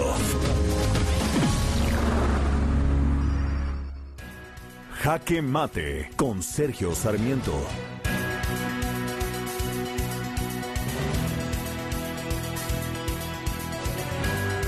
En muchos países del mundo el petróleo es una base para construir, para construir prosperidad esto ocurre en países como Estados Unidos, como Canadá, ocurre también en Noruega. Son países que han utilizado el petróleo, lo han explotado con eficiencia y han logrado generar, generar regalías, generar ingresos, pagos de impuestos que han ayudado muchísimo a la sociedad. En Noruega, de hecho, las regalías por la explotación del petróleo crudo en las zonas marítimas cercanas al país han permitido que este que esta nación eh, tenga uno de los sistemas de pensiones mejor, mejor financiados de todo el mundo y de los más eficaces.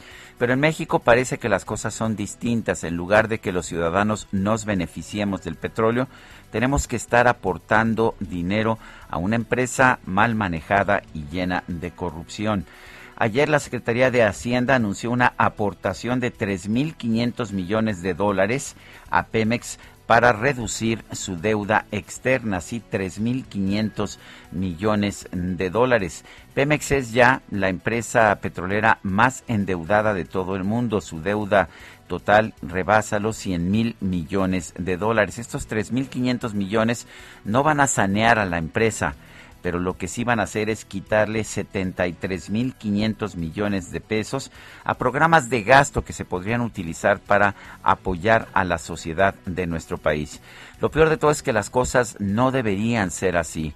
La reforma energética del 2013 permitía que hubiera inversión privada en petróleo crudo, en la extracción de petróleo crudo, y que las empresas que extraían el petróleo crudo pagaran regalías e impuestos al gobierno de la República por un total, en algunos casos, de hasta 70% del valor del petróleo crudo extraído. Además, si no encontraban petróleo estas empresas, pues las pérdidas eran de las empresas privadas y no de Pemex o de la nación mexicana. El arreglo era perfecto, no teníamos posibilidades de perder. En cambio, se está echando para atrás esa legislación y al mismo tiempo el gobierno de la República está utilizando recursos que deberían emplearse para los ciudadanos en rescatar a una empresa petrolera que no tiene rescate posible.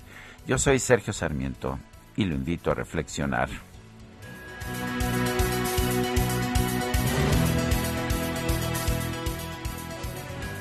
Lo mejor de México está en Soriana. Aprovecha que el aguacate Hass está a 29.80 el kilo o la naranja a 8.80 el kilo. Sí, aguacate a 29.80 el kilo o naranja a solo 8.80 el kilo. Martes y miércoles del campo de Soriana a diciembre 8. Aplican restricciones. Válido en Hiper y Super. Hola Sergio Guadalupe, buenos días. Creo que esta es la tercera vez que yo recuerde que se toque el tema de forma legal en las cámaras para la suspensión de las corridas de toros. Las dos veces que tengo en memoria, pues haya quedado ahí en iniciativa, pero la presión por parte de los taurinos y toda la industria ha sido tal que se ha detenido. Esta es una tercera vez que se toca el tema y pues veto a saber qué vaya a pasar con esto, ¿no? Sí puedo estar de acuerdo en que se deje de matar y molestar y maltratar a estos bellos animales que son hermosos ejemplares. Pero por otro lado, pues también está la industria que, de la que depende mucha gente, de la que vive mucha gente. Veremos qué ocurre en esta ocasión. Saludos desde Miguel Hidalgo, Fernando Nava. Buenos días, habla Juan González de Ciudad del Carmen, tocante a los toros, sí pueden hacer eventos con toros, pero en forma de circo. Ha, habido rodeos que se divierte toda la gente y sin lastimar ni a, los participantes ni a los animalitos. Felicidades por tan buen programa de noticias. Un saludo a todos. Buenos días, Lupita y Sergio. Soy la señora Romero de Popotla. ¿Cómo saber que la vacuna AstraZeneca que se aplicará como tercera dosis es compatible con la que se nos aplicó anteriormente? En mi caso, Pfizer. Muchas gracias y saludos. Bueno, pues cómo saber si es compatible AstraZeneca con la que se le aplicó a las personas con anterioridad, pues lo vamos a conversar. Justamente el que sabe de este tema es Eduardo Clark, director general de Gobierno Digital de la Agencia Digital de Innovación Pública de la Ciudad de México. Y es que este martes inicia la aplicación de las dosis de refuerzo de vacuna contra COVID-19 para personas adultas mayores de 60 años en distintas eh, entidades. Son seis estados de la República, pero aquí en la Ciudad de México, Eduardo Clark cuéntanos, ¿se cortó la comunicación? Vamos a tratar de restablecer el contacto en unos momentos, en lo más rápido que se pueda, más rápido que un rayo. Y, bueno, preguntarle lo que nos están preguntando nuestros amigos del auditorio esta mañana. ¿Les importa conocer las sedes? Eh, ¿Con qué, eh, si es eh, suficiente que tengan seis meses las personas mayores de 60 años después de la aplicación de la segunda dosis? ¿Y cómo saber si es compatible la AstraZeneca sin importar la vacuna pre previa. Así, eh, eh, Eduardo Clark, ¿cómo te va? Muy buenos días. Hola, hola Lupita, buenos días, gracias por la invitación. Oye, cuéntanos, primero, las sedes y las personas están preocupadas porque quieren saber si es compatible la AstraZeneca con vacunas que les pusieron que no es AstraZeneca. Hola, sí, claro. Empezamos el día de hoy con la sede de Centis Marina aquí en Coyoacán y mañana eh, comenzamos con la sede de Prepa 5. Todo esto para personas residentes de la calidad de Tlalpan de 60 y más años, de, de hoy hasta el domingo. Y ya estaremos anunciando el viernes que alcaldía sigue en la próxima semana, como lo hicimos hace un poco menos de un año. En, respecto a tu segunda pregunta, eh, efectivamente, ayer nos llegaron los lineamientos preliminares de la COFEPRIS, la Comisión Federal para la Prevención de Riesgos Sanitarios, que aprueba todo el uso de vacunas, y afortunadamente tienen las noticias de que es compatible aplicar la vacuna AstraZeneca para todas las vacunas que hemos aplicado aquí en la ciudad, Sinovac, Cantino, Sputnik, AstraZeneca misma y Pfizer. Por esa razón hay que tener eh, certeza de que lo que estamos aplicando pues sí tiene la garantía de ser no solo eficaz, pero también seguro. Eh, a ver, dijiste Coyoacán, ¿no es Tlalpan? Eh, está la sede aquí en Coyoacán, pero estamos atendiendo a la población de la alcaldía Tlalpan. Está aquí en la frontera entre Tlalpan y Coyoacán, pero son dos sedes para población de 60 y más de Tlalpan. Eh, Eduardo, yo, a ver, yo tengo, por supuesto, la, la, edición de la revista Nature en que se determinó que AstraZeneca es compatible con Pfizer, pero no conozco ningún estudio de que AstraZeneca sea compatible con Sinovac, por ejemplo. Eh, ¿Tenemos certeza realmente de que hay estudios en esta materia? Porque Pfizer y, AstraZeneca claramente son compatibles. Hay un estudio con más de 600 personas que se presentó en mayo de este año, pero no conozco ningún estudio eh, con, pruebas eh, ya con, personas físicas eh, que demuestre que no hay problema. ¿Sí tenemos certeza? Sí, entendemos que la COFEPRIS fue quien aprobó todo esto derivado de conversaciones con la misma farmacéutica de AstraZeneca, de datos que les proporcionó la farmacéutica. Y esta combinación es algo que también entiendo ya ha ocurrido en otras partes del mundo. Por ejemplo, Chile, uno de los países que implementó de manera muy acelerada la vacuna Sinovac, luego ha implementado refuerzos inclusive con esta vacuna AstraZeneca. Es decir, no somos el primer país en hacerlo y nosotros confiamos en que todas las decisiones de la Política Nacional de Vacunación que nos han llegado aquí a la ciudad para nosotros implementar pasan por un proceso robusto y seguro de aprobación científica a través de la COFEPRIS y el Comité de Nuevas Moléculas que tienen ahí en la Secretaría de Salud Federal. Em, Eduardo, entonces las eh, eh, personas que estén interesadas en vacunarse, en, aplicarse este refuerzo, tendrán que estar atentas. El viernes se va a dar a conocer la siguiente sede y así cada semana. Es correcto. Estimamos hacerlo de manera mucho más ágil que como fue la primera ronda de adultos mayores en la que tardamos un poco menos de tres meses en vacunar las 10 alcaldías. Ahora creemos que lo podemos hacer en cosa de un mes tal vez un poco más, pero vamos a seguir con este esquema de anunciar cada semana. ¿Por qué? Porque nosotros como ciudad cada semana vamos conociendo cuántas dosis nos asignan y por eso no tenemos posibilidad de hacer un calendario más adelantado. Eh, Eduardo, el, ah, tengo entendido que ya no va a haber registro, ¿no, ¿no puede generar esto complicaciones, aglomeraciones? En este momento, lo que no estamos pidiendo como registro es que vengan con el expediente, con la hoja esta que llevábamos impresa desde eh, los adultos de 50 y más años, en los cuales tenías que traer aquí tu expediente llenado. En este momento los requisitos para ser vacunado de este refuerzo son tener más de 60 años, ser residente de Tlalpan, traer un comprobante de domicilio a tu nombre de otra persona pero que sea de Tlalpan y haber recibido el esquema completo completo hace más de seis meses, es decir, antes de eh, mediados de junio del, presente año. Son los únicos requisitos, pero seguimos trabajando con ese esquema alcaldía por alcaldía y letra del apellido para los cinco o seis días de la jornada. Em, Eduardo, hace unos momentos escuchábamos al eh, subsecretario López Gatel señalar que será únicamente la aplicación de vacunas para personas de 60 en adelante. Eh, ¿Qué le explicamos a quienes están preocupados y que tienen de 30, 40, 50 de que no se les va a aplicar la vacuna, por lo menos no el refuerzo en este momento? Lo que hay que siempre recalcar es que el Plan Nacional de Vacunación siempre ha sido etapa por etapa. Es decir, que hayamos empezado hace un año con las primeras dosis de 60 y más años, no significó que no le tocara a nadie después. Lo único que significa es que estamos priorizando de acuerdo a los grupos de edad que tienen mayor riesgo. En este momento lo que está aprobado y lo que vamos a comenzar y lo que va a ser sí un reto importante porque también el grupo de adultos mayores, el que mayores complejidades operativas presenta, es estos adultos mayores. Tan pronto terminemos ese grupo, esperemos que haya noticias del Plan Nacional de Vacunación de qué sigue, si es personal educativo, si es personal eh, de salud, si son grupos más jóvenes, pero en este momento lo que nos ocupa a todos los que implementamos el Plan Nacional de Vacunación en la Ciudad de México y en otras entidades federativas es concluir esta etapa al grupo más vulnerable por edad. ¿Es, eh, ¿Las vacunas son suficientes? En el caso de la Ciudad de México tenemos hoy cerca de 100.000 vacunas que son para la alcaldía Tlalpan, nos van a entregar mañana 300 mil. es decir, vamos a tener al final de la semana 400 mil, de un total de 1.5 millones de vacunas que tenemos que aplicar en este grupo de edad y confiamos que cada semana nos van a ir asignando dotaciones suficientes para atender a cabalidad a este grupo de edad. Bueno, pues muchas gracias por platicar con nosotros esta mañana, Eduardo. Muy buenos días.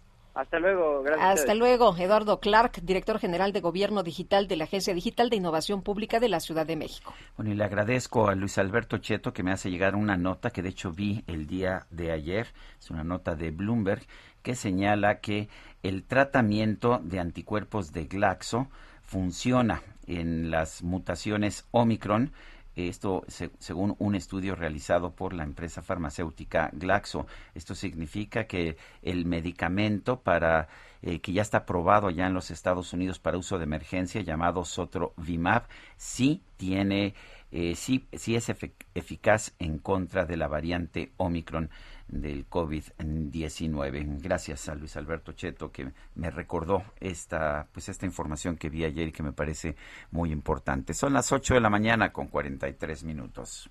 En Soriana, la Navidad es muy de nosotros. Pollo entero a 37.90 el kilo. O la milanesa pulpa blanca de res a 159.90 el kilo. Y la carne molida de res especial 80-20 a solo 84.90 el kilo. Soriana, la de todos los mexicanos. A diciembre 8, aplican restricciones. Válido en Hiper y Super.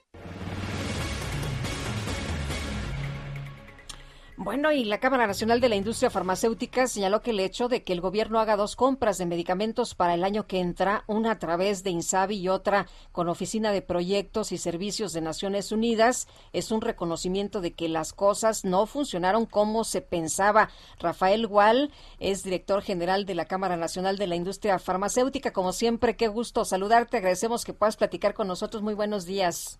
Buenos días, Lupita, qué gusto saludarte. Buenos días, Sergio. Rafael, qué, gusto. A ver, eh, cuéntanos, eh, seguimos viendo escasez de medicamentos. Eh, Muchas veces nos dijeron que no existía, otras veces nos dijeron que ya se habían hecho las compras, pero hay quien dice que todo este, toda esta, toda esta escasez es producto de la forma en que se cambió la manera en que se realizaban estas compras, ah, estas compras que llevaba a cabo el IMSS, que en realidad funcionaban bastante bien. ¿Tú cómo ves la situación? ¿Cómo la ven en la industria farmacéutica? Eh, gracias, Sergio. Pues sí, así es. O sea, estamos hablando de un panorama complicado para el abasto de medicamentos por dos razones principales. Lo primero es, no hay ese sentido, ese, eh, digamos, esa visualización de planeación que se requiere para la fabricación de medicamentos. Eh, se siguen haciendo licitaciones eh, con fallo, en este caso por lo del INSABI, el 22 de diciembre y para entregas el primero de enero. Esto es complicadísimo, tú sabes que se requieren entre tres y cuatro meses para la fabricación de medicamentos. Y pues mientras no se tenga esto como concientizado por parte del gobierno, pues difícilmente vamos a, avanzar en, en, un abasto oportuno y suficiente. Y el segundo punto muy importante es la parte mm, logística. O sea, toda, lo hemos comentado en algunas otras ocasiones, la parte logística es un eslabón de la cadena que no es de la industria farmacéutica. La industria farmacéutica, cabe señalarlo, no tiene capacidad para, para distribuir productos, no es su función, no es eh, desde luego su, su core business eh, en este caso. Y, en, y, lo que pasa es eso, ¿no? O sea, se han tenido pues eh, asignaciones a operadores logísticos que no han tenido la capacidad para para abastecer. Y esa es la noticia, ¿no? O sea, antes no se, como bien lo dices, antes ni siquiera se mencionaba que había desabasto, ahora se reconoce que hay un desabasto y que este desabasto es debido a, una mala operación logística. Eh, es una función muy especializada en el mundo entero, no nada más en México, y lamentablemente pues las decisiones que se han tomado no han sido las más adecuadas. Eh, se reconoce que hay desabasto, sin embargo, pues eh, si se sigue haciendo lo mismo, vamos a ver los mismos resultados, ¿no? Tendremos de nueva cuenta el desabasto, los niños eh, sin quimio, las personas con diabetes que no tienen medicamentos, en fin, todos los padecimientos que vemos de manera cotidiana que anda la gente pues en un via crucis tratando de conseguir la medicina. Sí, Lupita, así es. Estamos hablando de que se están, nuevamente te digo, la licitación del INSABI, pues es tardía. La de la UNOPS, como ya se señaló, también será para el segundo semestre de 2022. Y debo reconocer que hemos tenido ya conversaciones con el INSABI para solucionar también un tema muy importante que es, la, el pago a, los laboratorios, porque pues se han atorado estas gestiones y esto pues ralentiza también que se pueda tener eh, la posibilidad de tener abasto en tiempo y forma, ¿no? Muchas veces las empresas pues ya no tienen capital de trabajo para poder seguir eh, fabricando y esto también pudiera ser un problema serio. Te digo, afortunadamente ya hay que reconocerlo, ya se han tenido algunas reuniones con, con el INSABI para tratar de solucionar, de agilizar los pagos, que también era otro, otro de los puntos neurálgicos que, que nos eh, atacaban, ¿no? Rafael, eh, dice el presidente que es muy fácil distribuir medicamentos. Sé que incluso ya eh, la distribución no está incluida en los precios en las licitaciones que se hacen por medicamentos. Que es tan fácil llevar eh, medicamentos a todo el país como llevar papitas fritas o refrescos. Tú que conoces la industria, ¿es verdad esto?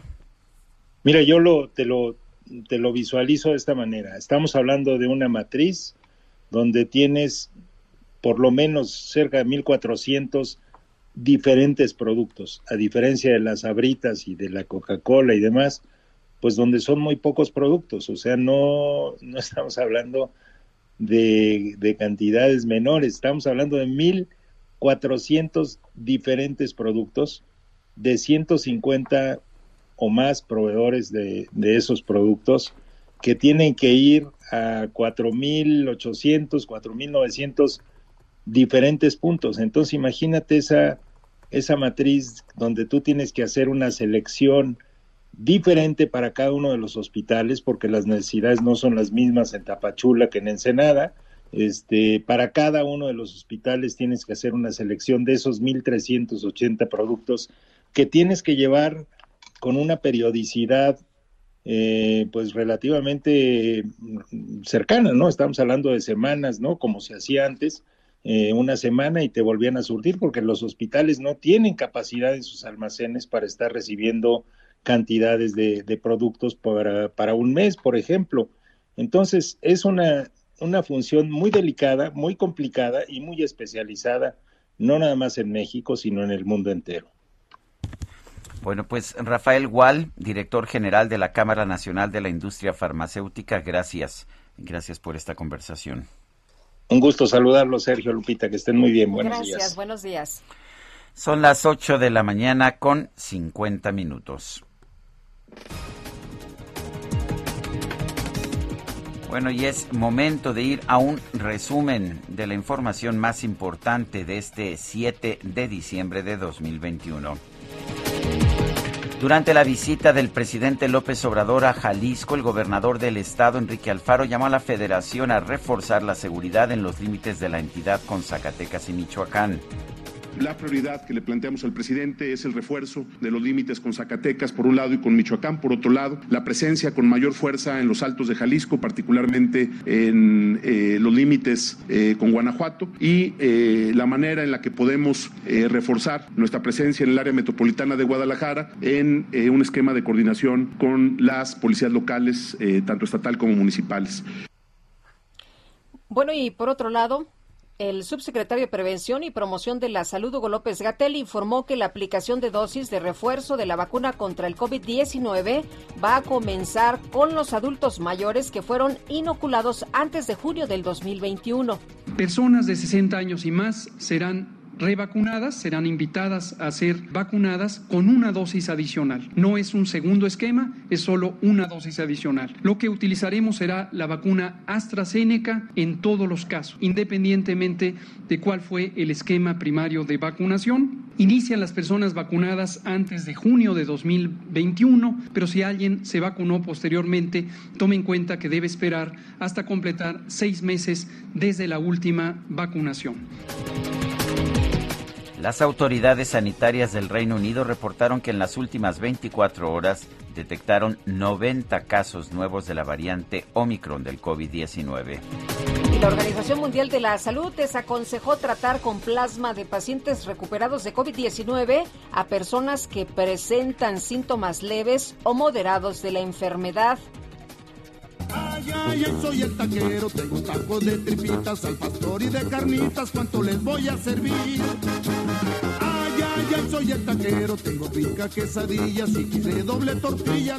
Bueno, pues fíjese usted que una taquería de aguas calientes llamada Los Cuñados llamó la atención de muchos usuarios de redes sociales. Para celebrar su vigésimo aniversario, quisieron crear el trompo de pastor más grande de México utilizaron, fíjese usted, una tonelada de carne. Los trabajadores de la taquería bautizaron al trompo como el cuñado más grande del mundo porque era más alto que ellos.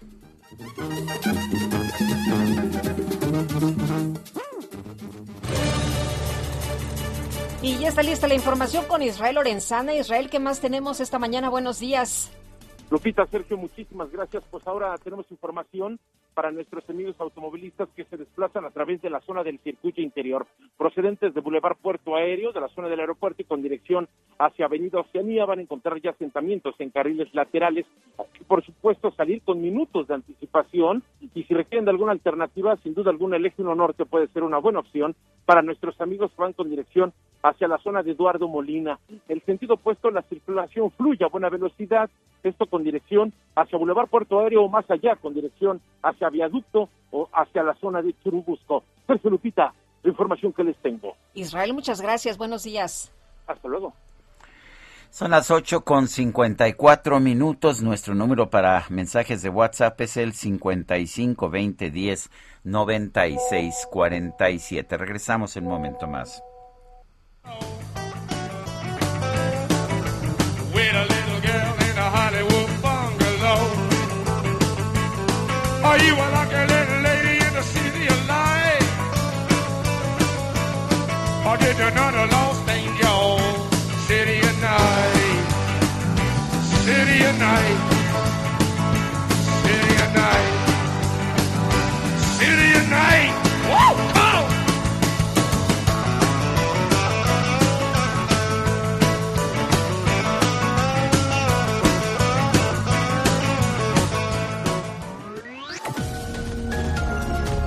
Sergio Sarmiento y Lupita Juárez quieren conocer tu opinión, tus comentarios o simplemente envía un saludo para ser más cálida esta mañana.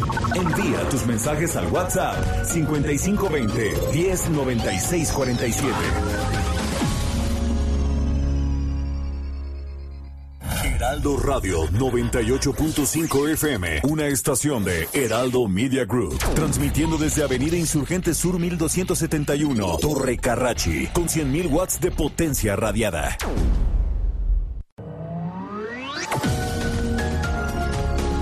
Continuamos con Sergio Sarmiento y Lupita Juárez por El Heraldo Radio.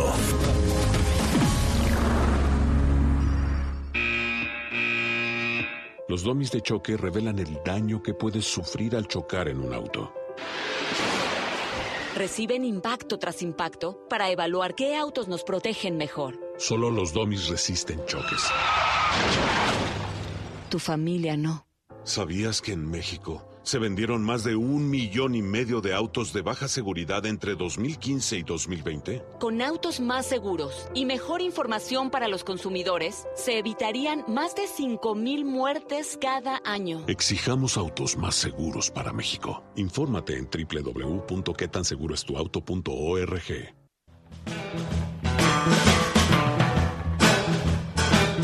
Love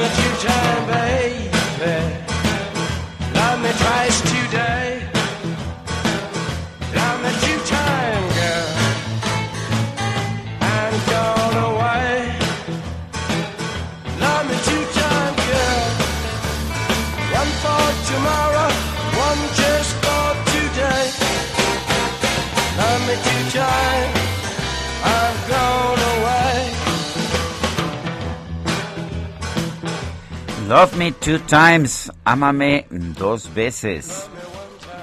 Estamos escuchando a Jim Morrison. Mañana se cumple un aniversario de su nacimiento. 8 de diciembre de 1943 nació. Como decía una amiga al escuchar ah, esta canción, Love Me Two Times, ¿y por qué solo dos?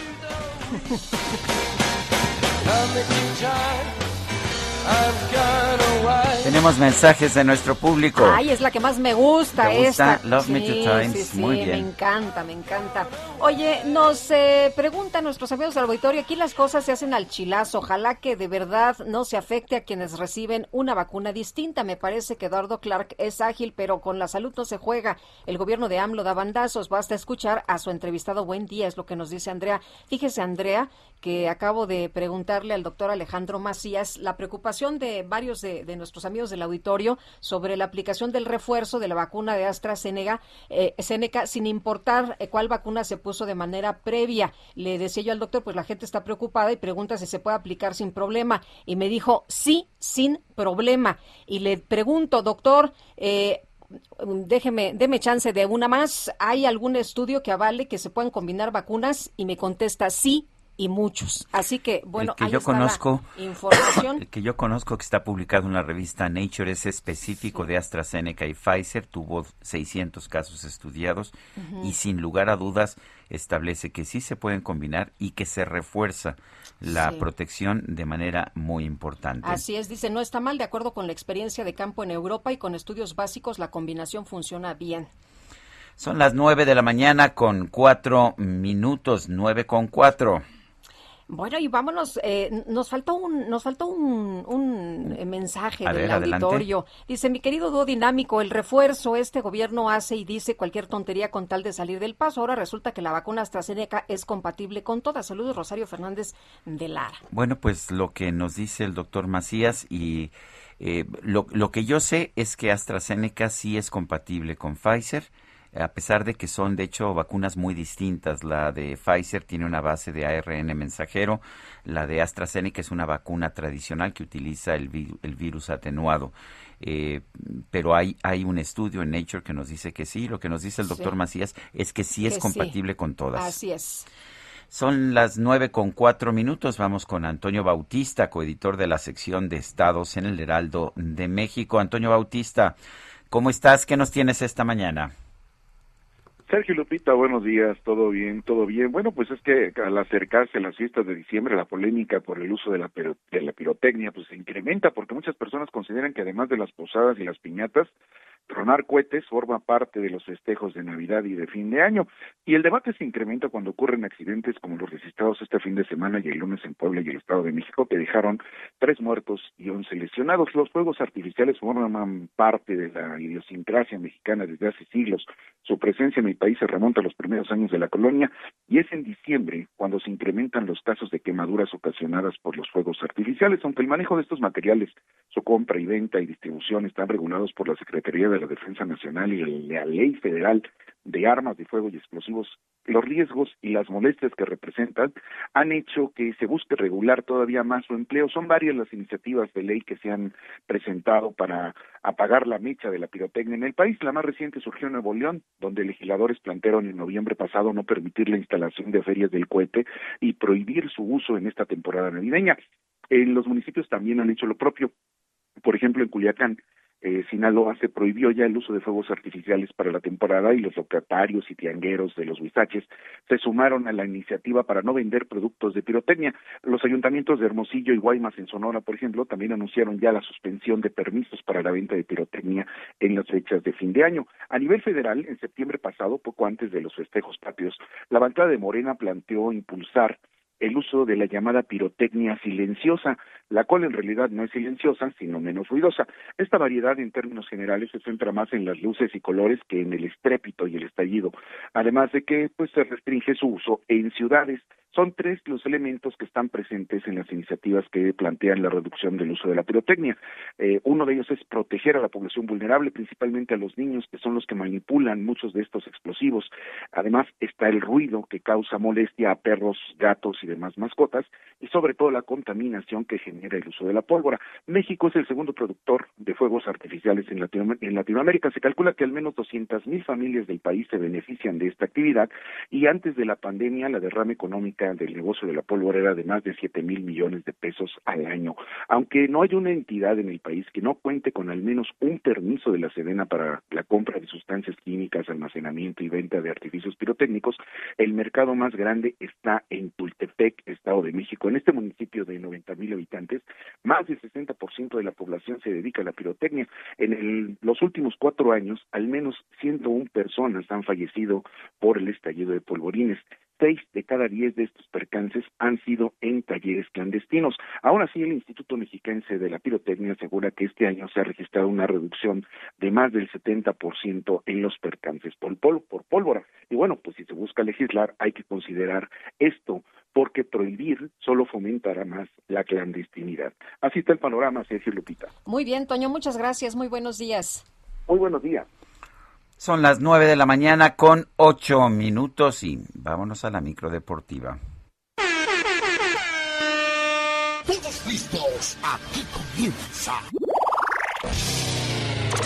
La micro deportiva. Los decibeles ya llegaron al máximo. Ya llegaron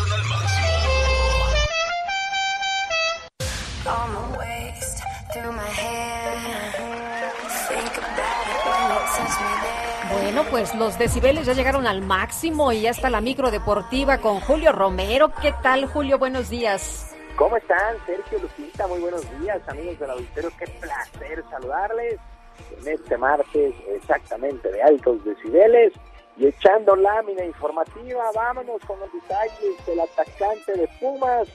Juan Ignacio Indeno tendrá que someterse a una operación debido a varias fracturas sufridas en la nariz en el juego de vuelta de las semifinales ante los rojinegros del Atlas. En un comunicado, el cuadro universitario agregó que la recuperación del jugador será de aproximadamente un mes. Dineno sufrió un codazo por parte del zaguero atlista Anderson Santamaría en una de las jugadas más polémicas del fin de semana, el domingo para ser exactos. Todos señalan que tendría que haberse marcado penalti, no fue así. Atlas está en la gran final y Pumas a planear su próxima campaña. Por cierto, por cierto, se dieron a conocer fechas y horarios para los vuelos de ida y vuelta de esta gran final entre León y el Atlas. La actividad arranca el jueves, el jueves a las 9 de la noche en el estadio No Camp, allá en León. La vuelta para el domingo a las 8 de la noche con 15 minutos en el estadio Jalisco. Por cierto, tremenda, tremenda bronca se armó el día de ayer en este estadio Jalisco entre aficionados y revendedores. Se pusieron en marcha, la, o puso en marcha la venta de boletos y estos van desde los 5.535 pesos hasta los 635 en distintas zonas. Guadalajara es una verdadera locura con el Atlas en la final, pues de esperarse 22 años sin llegar a una y de 70 años sin ganar el título Así es que ya se imaginarán cómo están los aficionados de los rojinegros del Atlas allá en Guadalajara. Y es que, pues, como dicen por ahí, a romper el cochinito porque 5.535 pesos un boleto en taquilla para ver este duelo de vuelta de la gran final. Mientras tanto, en la Liga Femenil MX, los cuartos de final, el equipo del Atlas venció por uno al Santos Chivas de América 0 por 0, Tigres venció 4 por 0 a Cruz Azul y las Rayadas del Monterrey empataron a 1 con el equipo de Tijuana. De tal manera, ¿cómo se van a jugar las semifinales de esta liga femenil? Tigres estará enfrentando a las Águilas del América y Monterrey frente al Atlas. Son las semifinales en la Liga Femenil MX. Y ya que estamos con esto del fútbol nacional, pues se llevó a cabo la asamblea de dueños donde se tocaron varios temas, entre ellos el balance del año futbolístico, el calendario para la próxima campaña, el apoyo a la selección de cara a la Copa del Mundo de Qatar y el análisis para el regreso del ascenso y descenso para el 2022-2023. Por lo pronto, Miquel Arriola, presidente de la Liga MX, señaló que existirán varios requisitos para los equipos de la Liga de Expansión que quieran ascender al máximo circuito. Escuchamos a Miquel Arreola, presidente de la Liga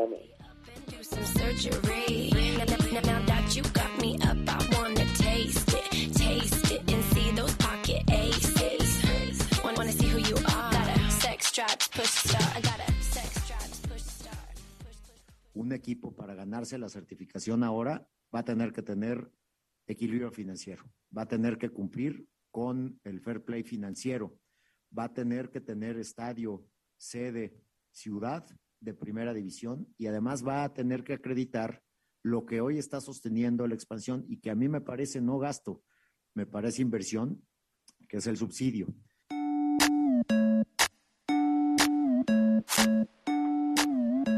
Pues fair play financiero para los equipos de la Liga de Expansión que quieran ascender a la primera división.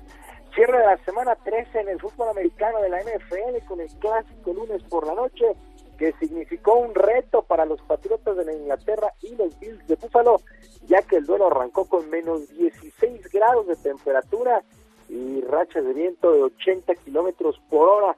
A final de cuentas, los Patriotas de Inglaterra vencieron 14 a 10 a los Bills de Buffalo.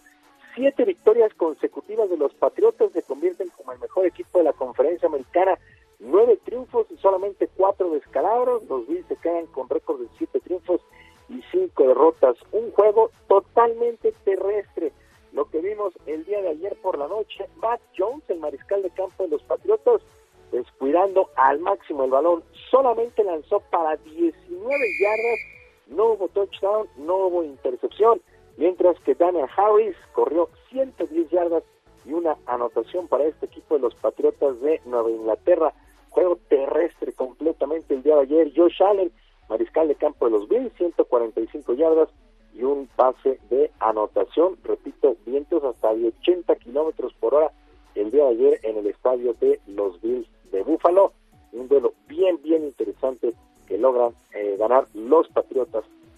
Bueno, y a través de sus redes sociales, el expulso mexicano Julio César Chávez dio buenas noticias, ya que confirmó que por fin está libre de COVID-19.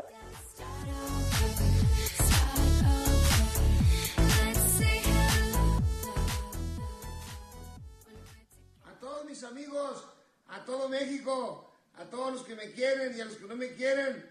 Gracias. La verdad que hoy salí ya negativo. Gracias a Dios. Bendito sea Dios. Gracias por sus oraciones. Bendiciones. Síguense cuidando, por favor. Sana distancia y hagan mucho ejercicio.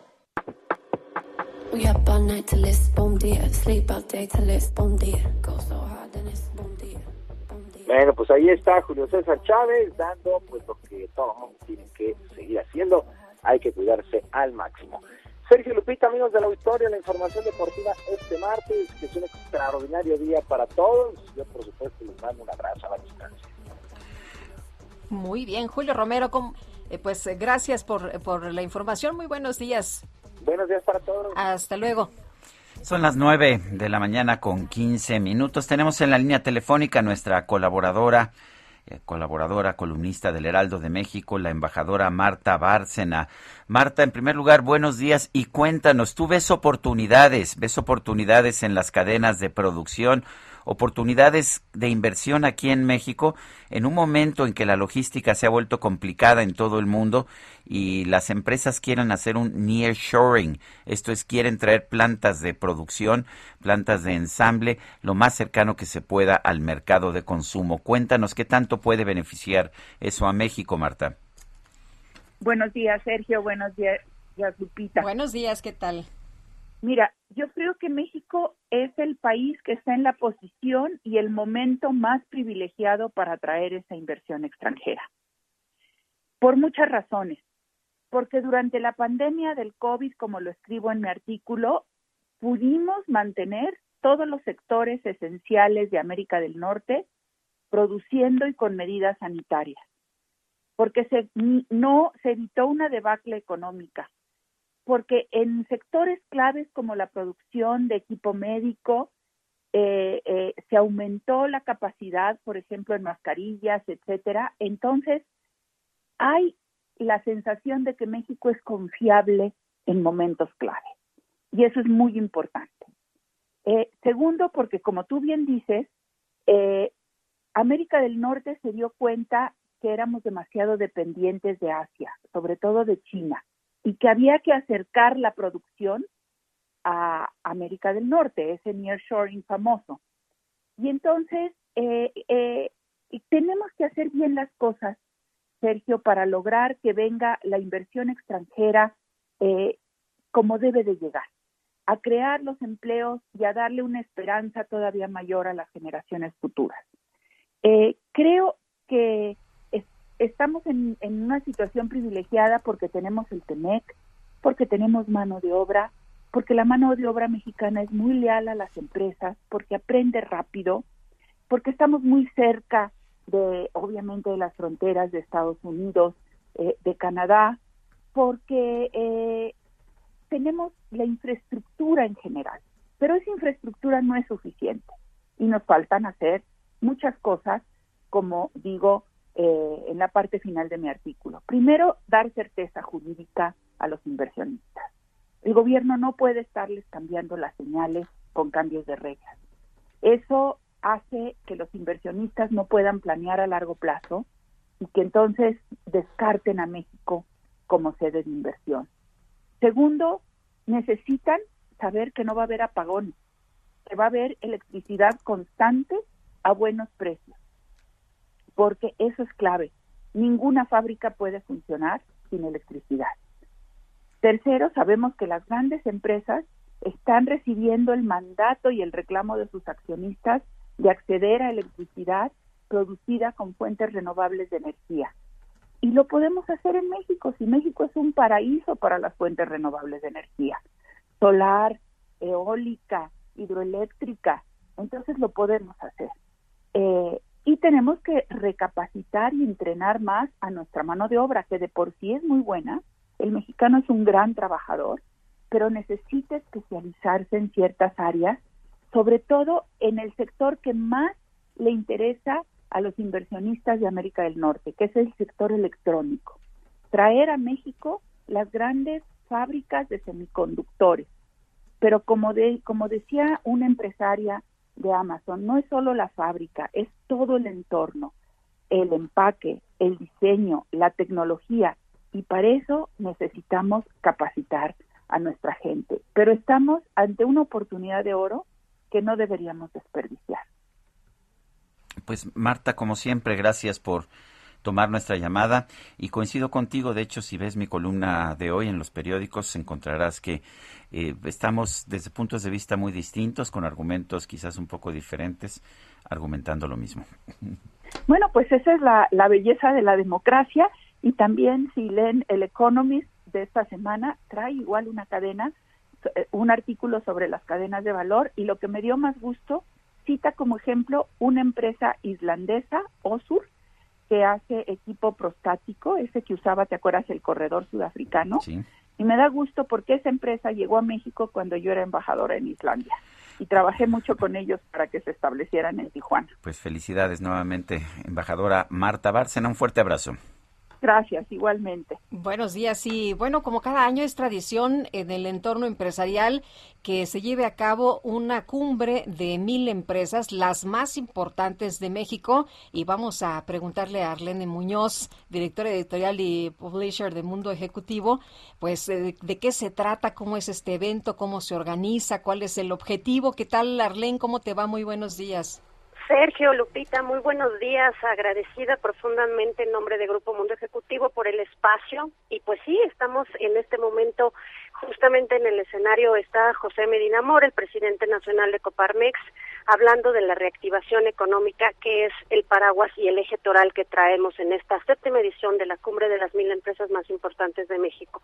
Hablar de cómo se logra la reactivación económica, que hoy por hoy pues es lo que más necesitamos a nivel nacional, por supuesto, y del mundo, pero específicamente en nuestro país, luego de la debacle que ha sido la pandemia. Eh, Arlene, eh, ¿cuáles son las empresas que están teniendo éxito en México y por qué?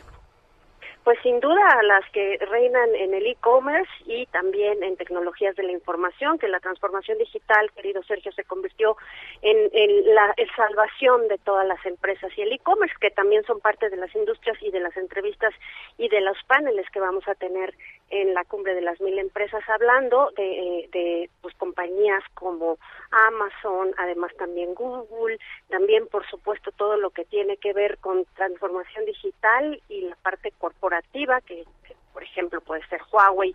Y también, bueno, pues decirles que es muy importante toda la parte que tiene que ver con cómo se va a llevar a cabo el, el, apoyo a las empresas turísticas para que puedan salir avantes después del retroceso tan importante que han tenido precisamente por todo lo que ha sucedido durante este tiempo. Eh, Arlene, este evento, ¿cuándo se va a, a llevar a cabo? Y cuéntanos eh, de algunas de las empresas que son las más importantes.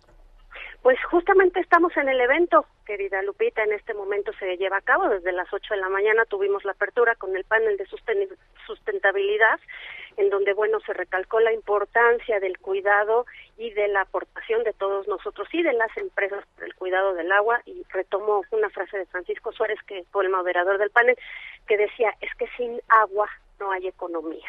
Y en México sufrimos ya un problema importante de la falta de este líquido vital.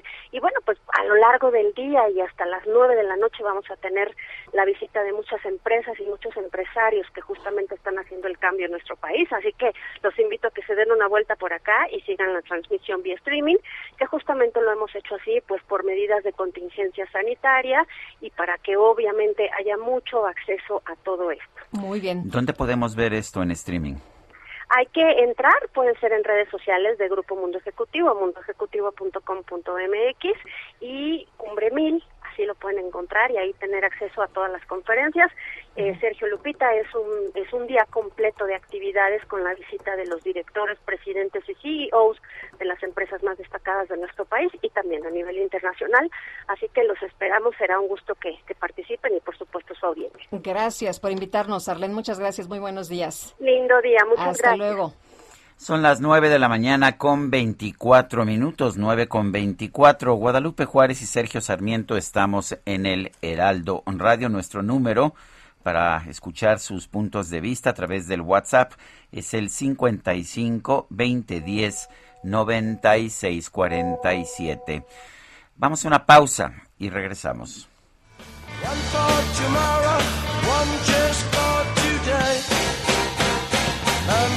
One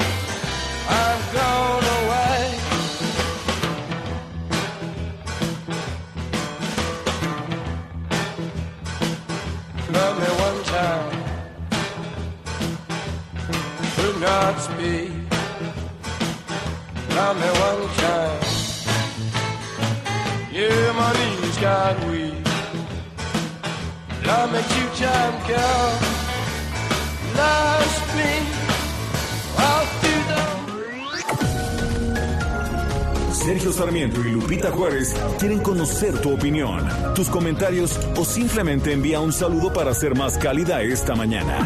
Envía tus mensajes al WhatsApp 5520 109647. Heraldo Radio, la HCL se comparte, se ve y ahora también se escucha.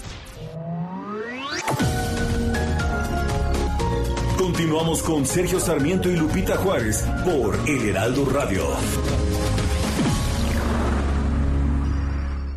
En Soriana, la Navidad es muy de nosotros. Pollo entero a 37.90 el kilo. O la milanesa pulpa blanca de res a 159.90 el kilo. Y la carne molida de res especial 80-20 a solo 84.90 el kilo. Soriana, la de todos los mexicanos. A diciembre 8, aplican restricciones. Válido en Hiper y Super. I'll keep your eyes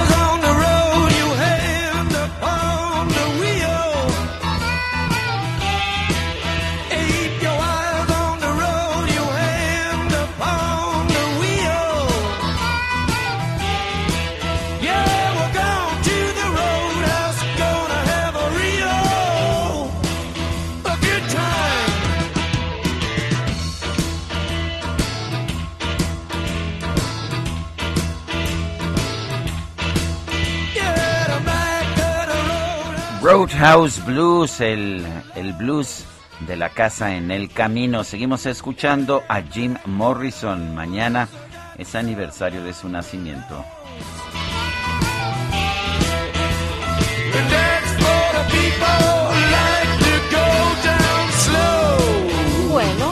Vámonos a los mensajes. Saludos, Sergio Lupita. Ya se siente el ambiente navideño. Eso hace salir al Scrooge que hay en mí. Disculpen si luego no me reporto, pero este frío y estas fechas se antojan más la hibernación. Soy Jesús Díaz de Azcapotzalco. Mañana quiero escuchar a Lennon en el programa. Mañana estaremos escuchando a Lennon.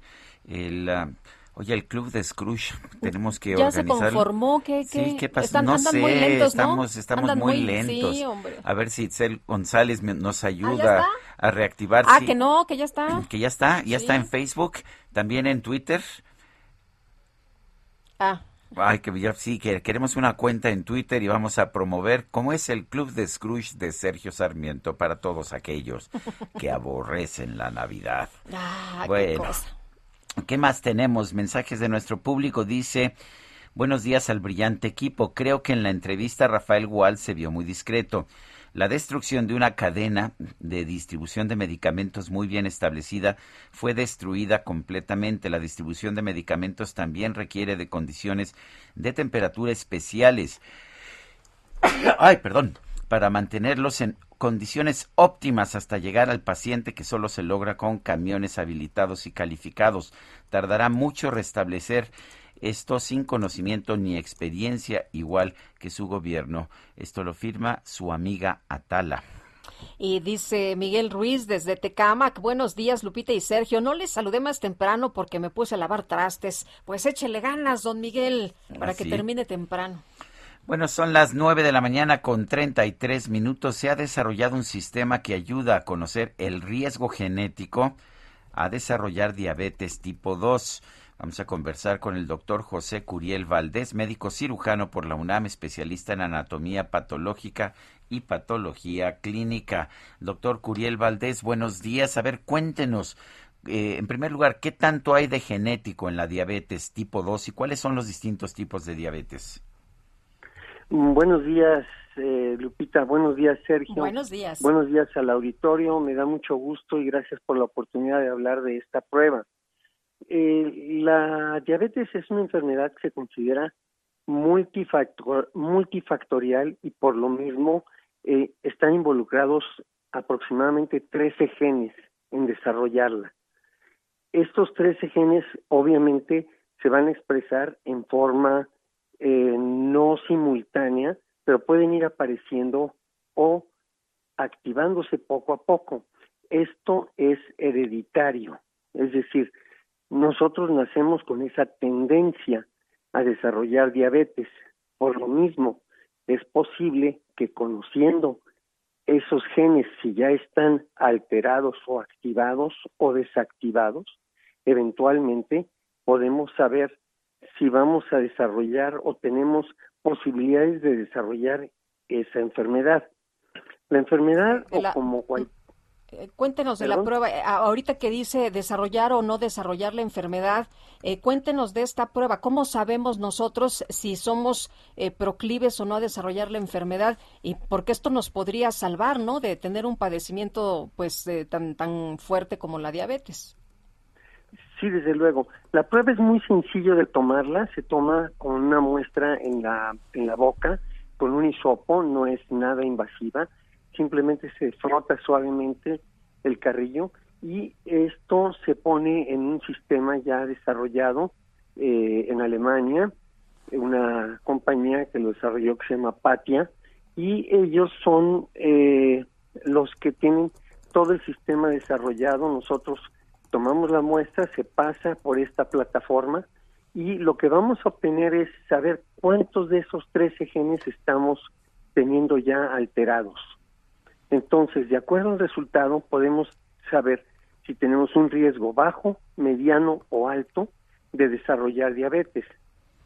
Eh, La diabetes eh, eh, tenemos dos tipos principales, que son el tipo 1 que no es no aplica esta prueba para eso, el tipo 2 que es para la que está diseñada esta prueba.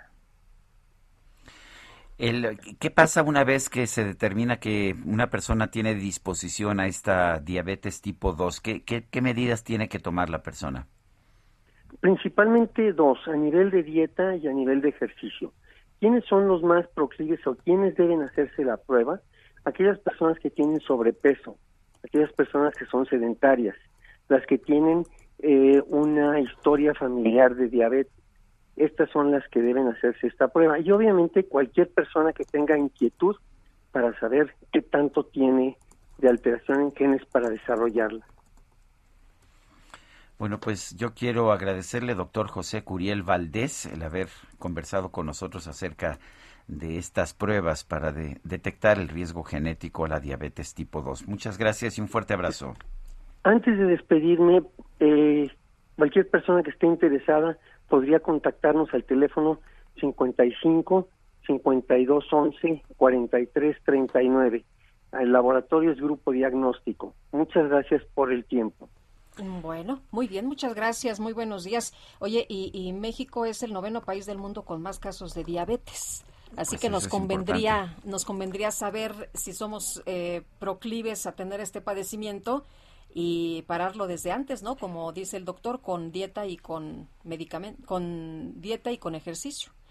Bueno, vámonos ahora con Mónica Reyes. Hola, Mónica. Gracias. Sergio Sarmiento Lupita Juárez, ¿qué tal? Qué gusto saludarlos. Amigos del Heraldo Radio, ¿necesitan un préstamo para remodelar su casa o departamento? ¿Adquirir una vivienda propia o un terreno? Acérquense a tu hogar seguro. Ellos tienen la mejor solución. En tu hogar seguro podrás tener tu propio hogar de una manera fácil, segura y confiable. Los promotores de tu hogar seguro pueden diseñar un plan acorde a tus necesidades para que en menos de lo que imaginas puedas estar estrenando la casa o departamento de tus sueños. Llama hoy mismo a las líneas de tu hogar seguro y olvídate de pagar renta. Es momento de comenzar a invertir en un lugar diseñado especialmente para ti. Llama ya 55 89 39 37 49 55 89 36 91 58 donde te brindarán más información. Asesoría totalmente gratuita. Regresamos con ustedes, Sergio Sarmiento y Lupita Juárez. Gracias, Mónica Reyes. Y bueno, el Heraldo de México realizó un recorrido por el mercado de Jamaica. Resulta que la inflación le ha pegado fuerte a los precios de los árboles de Navidad. Laura Quintero, adelante. Buen día, Sergio Lupita. Qué gusto saludarlos nuevamente. Así es, pues desgraciadamente, como hemos visto, hay una escalada en casi todos los precios y en los productos que consumimos de manera cotidiana, pero uno de los artículos más representativos de estas fiestas decembrinas, que son los arbolitos de Navidad, no están escapando pues a estas alzas de precios. De acuerdo con un recorrido que realizamos por el mercado de Jamaica, el precio promedio de los arbolitos más económicos oscila entre los 1.200 pesos, cuando el año pasado pues estaban en 800 pesos. De esto pues varían los precios y hay hasta de 4.000 pesos, cuando en otros años pues el precio máximo lo encontrábamos en 2.500 pesos.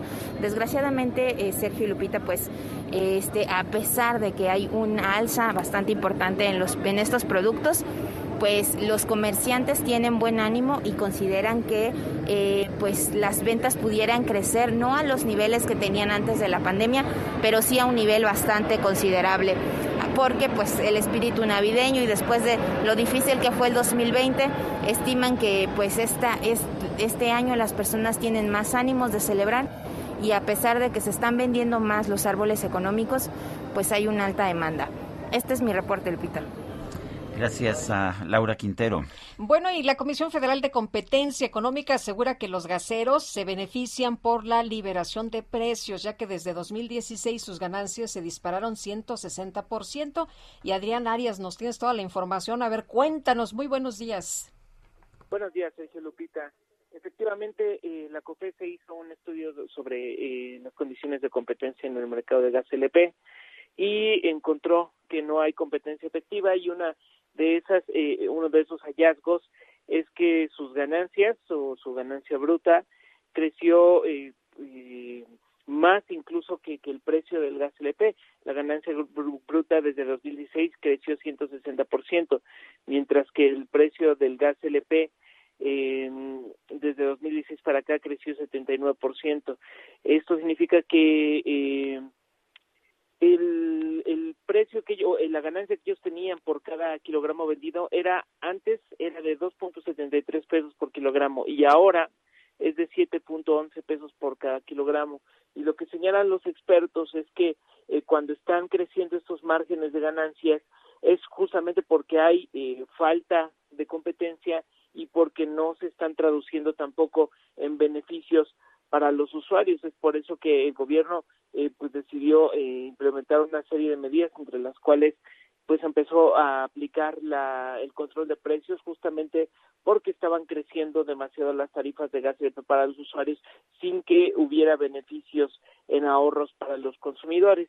Y bueno, pues finalmente la COFESE viene a confirmar este asunto de que falta competencia efectiva en el mercado, no, no fue suficiente el tema de la liberación de precios y pues bueno, se tendrán que tomar más medidas al respecto para que haya más competencia y beneficios para los usuarios, Sergio Lupita. Muy bien, pues Adrián, muchas gracias, muy buenos días.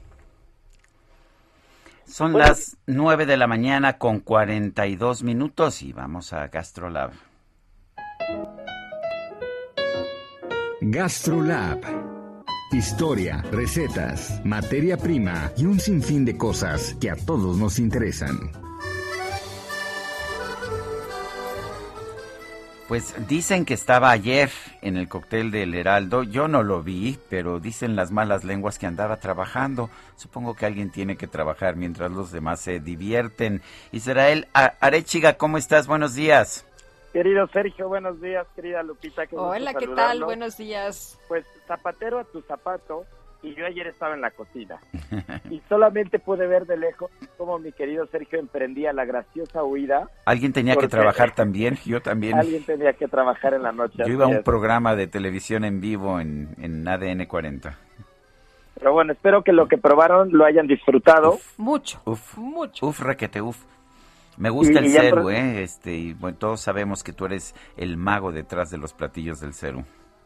Qué gusto, muchas gracias. Y hablando de cosas ricas, pues el día de ayer fue el Día Mundial del Gazpacho.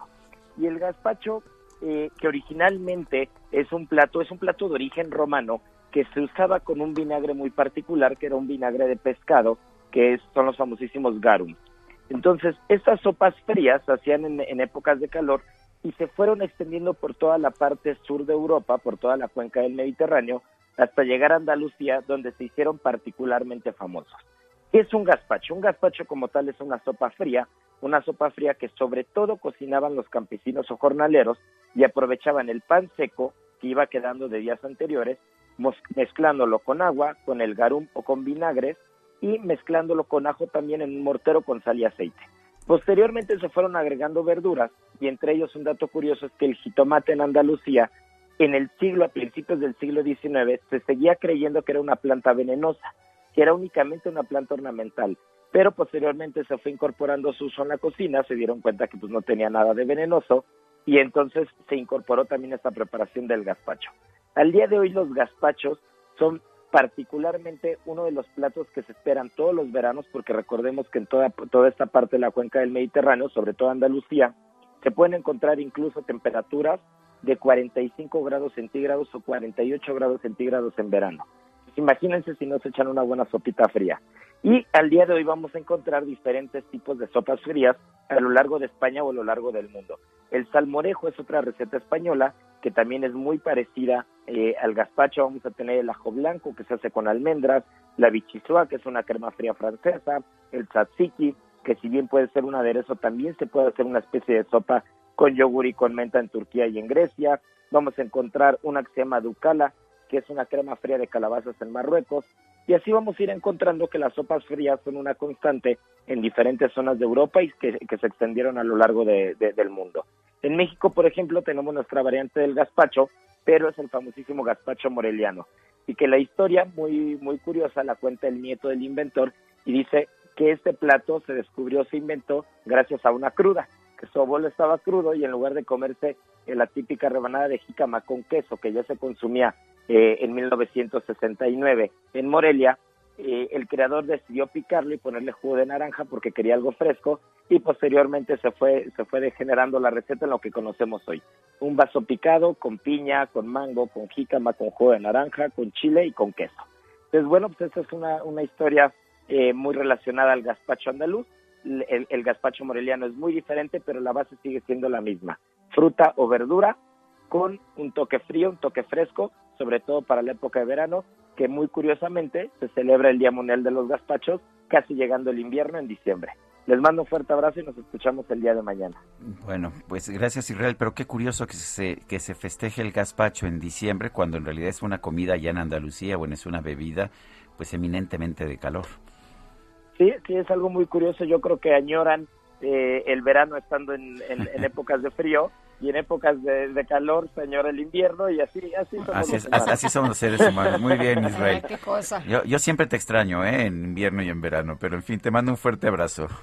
Yo igual les mando un fuerte abrazo y nos vemos pronto. Gracias, buenos días. Oye, y fíjate que vamos a platicar con Noé Hernández, él es actor, es ganador del premio Ariel como mejor actor en la edición de 61 por la película 8 de cada 10 y está en la línea telefónica para platicar con nosotros esta mañana porque resulta que ya se va a estrenar, que ya va a estar en los cines. Noé, ¿qué tal? Qué gusto saludarte, muy buenos días.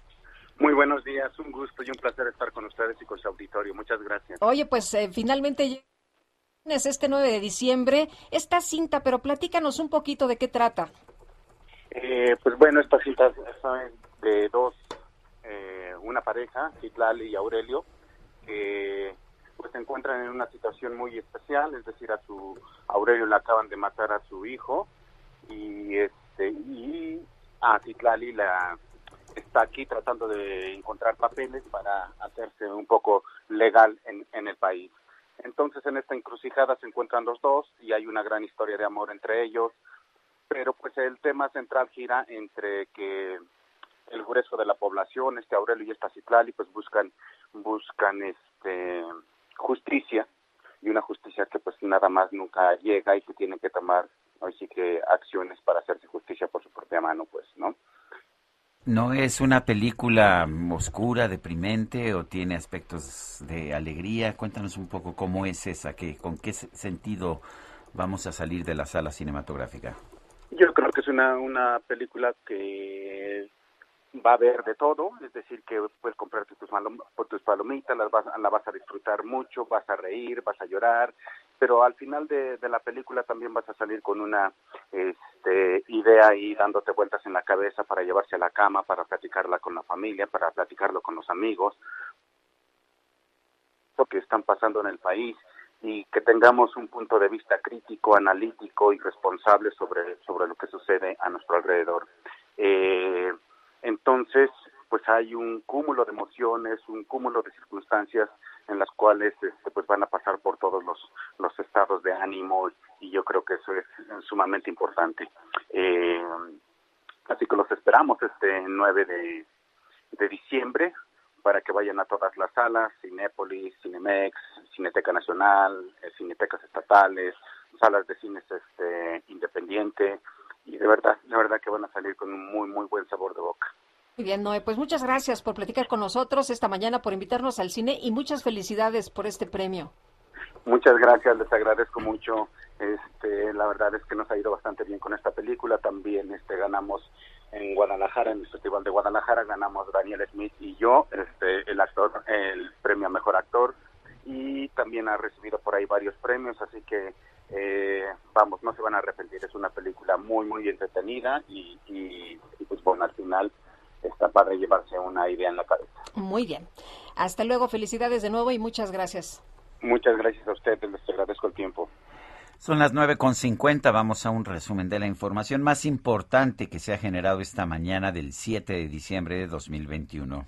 Lo mejor de México está en Soriana. Aprovecha que el aguacate Hass está a 29.80 el kilo o la naranja a 8.80 el kilo. Sí, aguacate a 29.80 el kilo o naranja a solo 8.80 el kilo. Martes y miércoles del campo de Soriana. A diciembre 8. Aplican restricciones. Válido en Hiper y Super.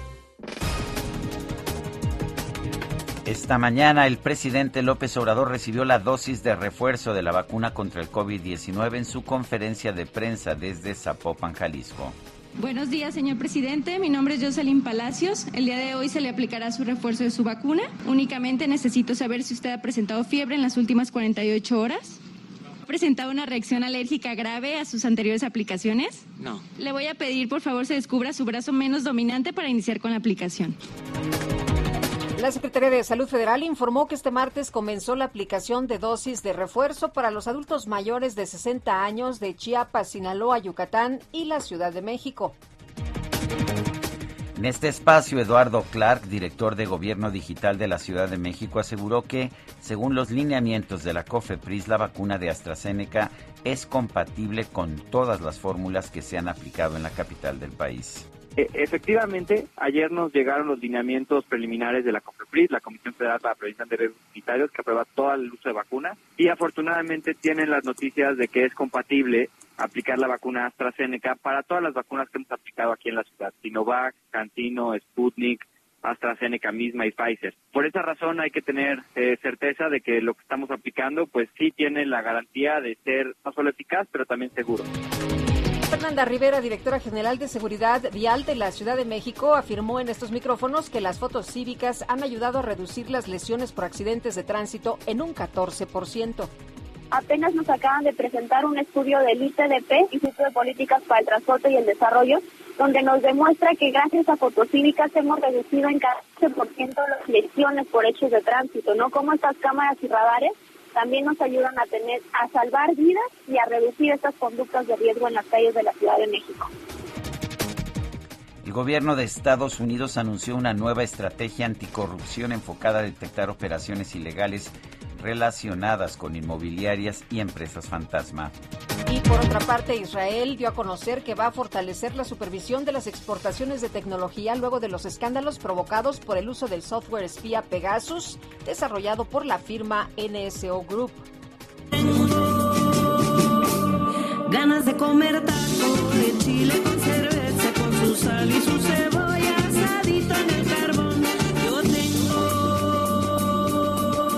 La NASA informó que en días recientes se logró realizar una cosecha exitosa de chiles sembrados, pero no sembrados en cualquier campo que usted pueda conocer, no, en el laboratorio Advanced Plant Habitat de la Estación Espacial Internacional.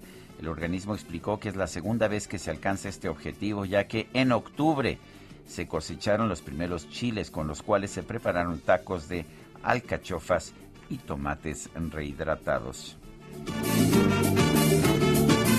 Con chile verde bien rebanado, chile chilhuacle, puro sabor. Creo que es el fin. Es el fin, ¿verdad? No, el Sí. fin, así se llama esta canción de los Doors con la que nos vamos a despedir. Muy bien. Pero es el fin de este programa. Pero Ay, nada más hoy, ¿eh? No, no, Mañana. mañana aquí nos escuchamos a las 7 en punto. Los esperamos como todas las mañanas. Que la pasen muy bien. Hasta entonces, gracias de todo corazón. This is the end, my only friend, the end of our elaborate plans, the end of everything that stands, the end, no safety or surprise, the end. I'll never Heraldo Media Group presentó Sergio Sarmiento y Lupita Juárez por El Heraldo Radio.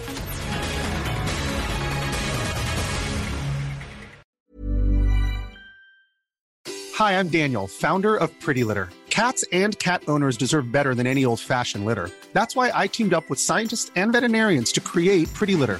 Its innovative crystal formula has superior odor control and weighs up to 80% less than clay litter. Pretty Litter even monitors health by changing colors to help detect early signs of potential illness. It's the world's smartest kitty litter. Go to prettylitter.com and use code ACAST for 20% off your first order and a free cat toy. Terms and conditions apply. See site for details.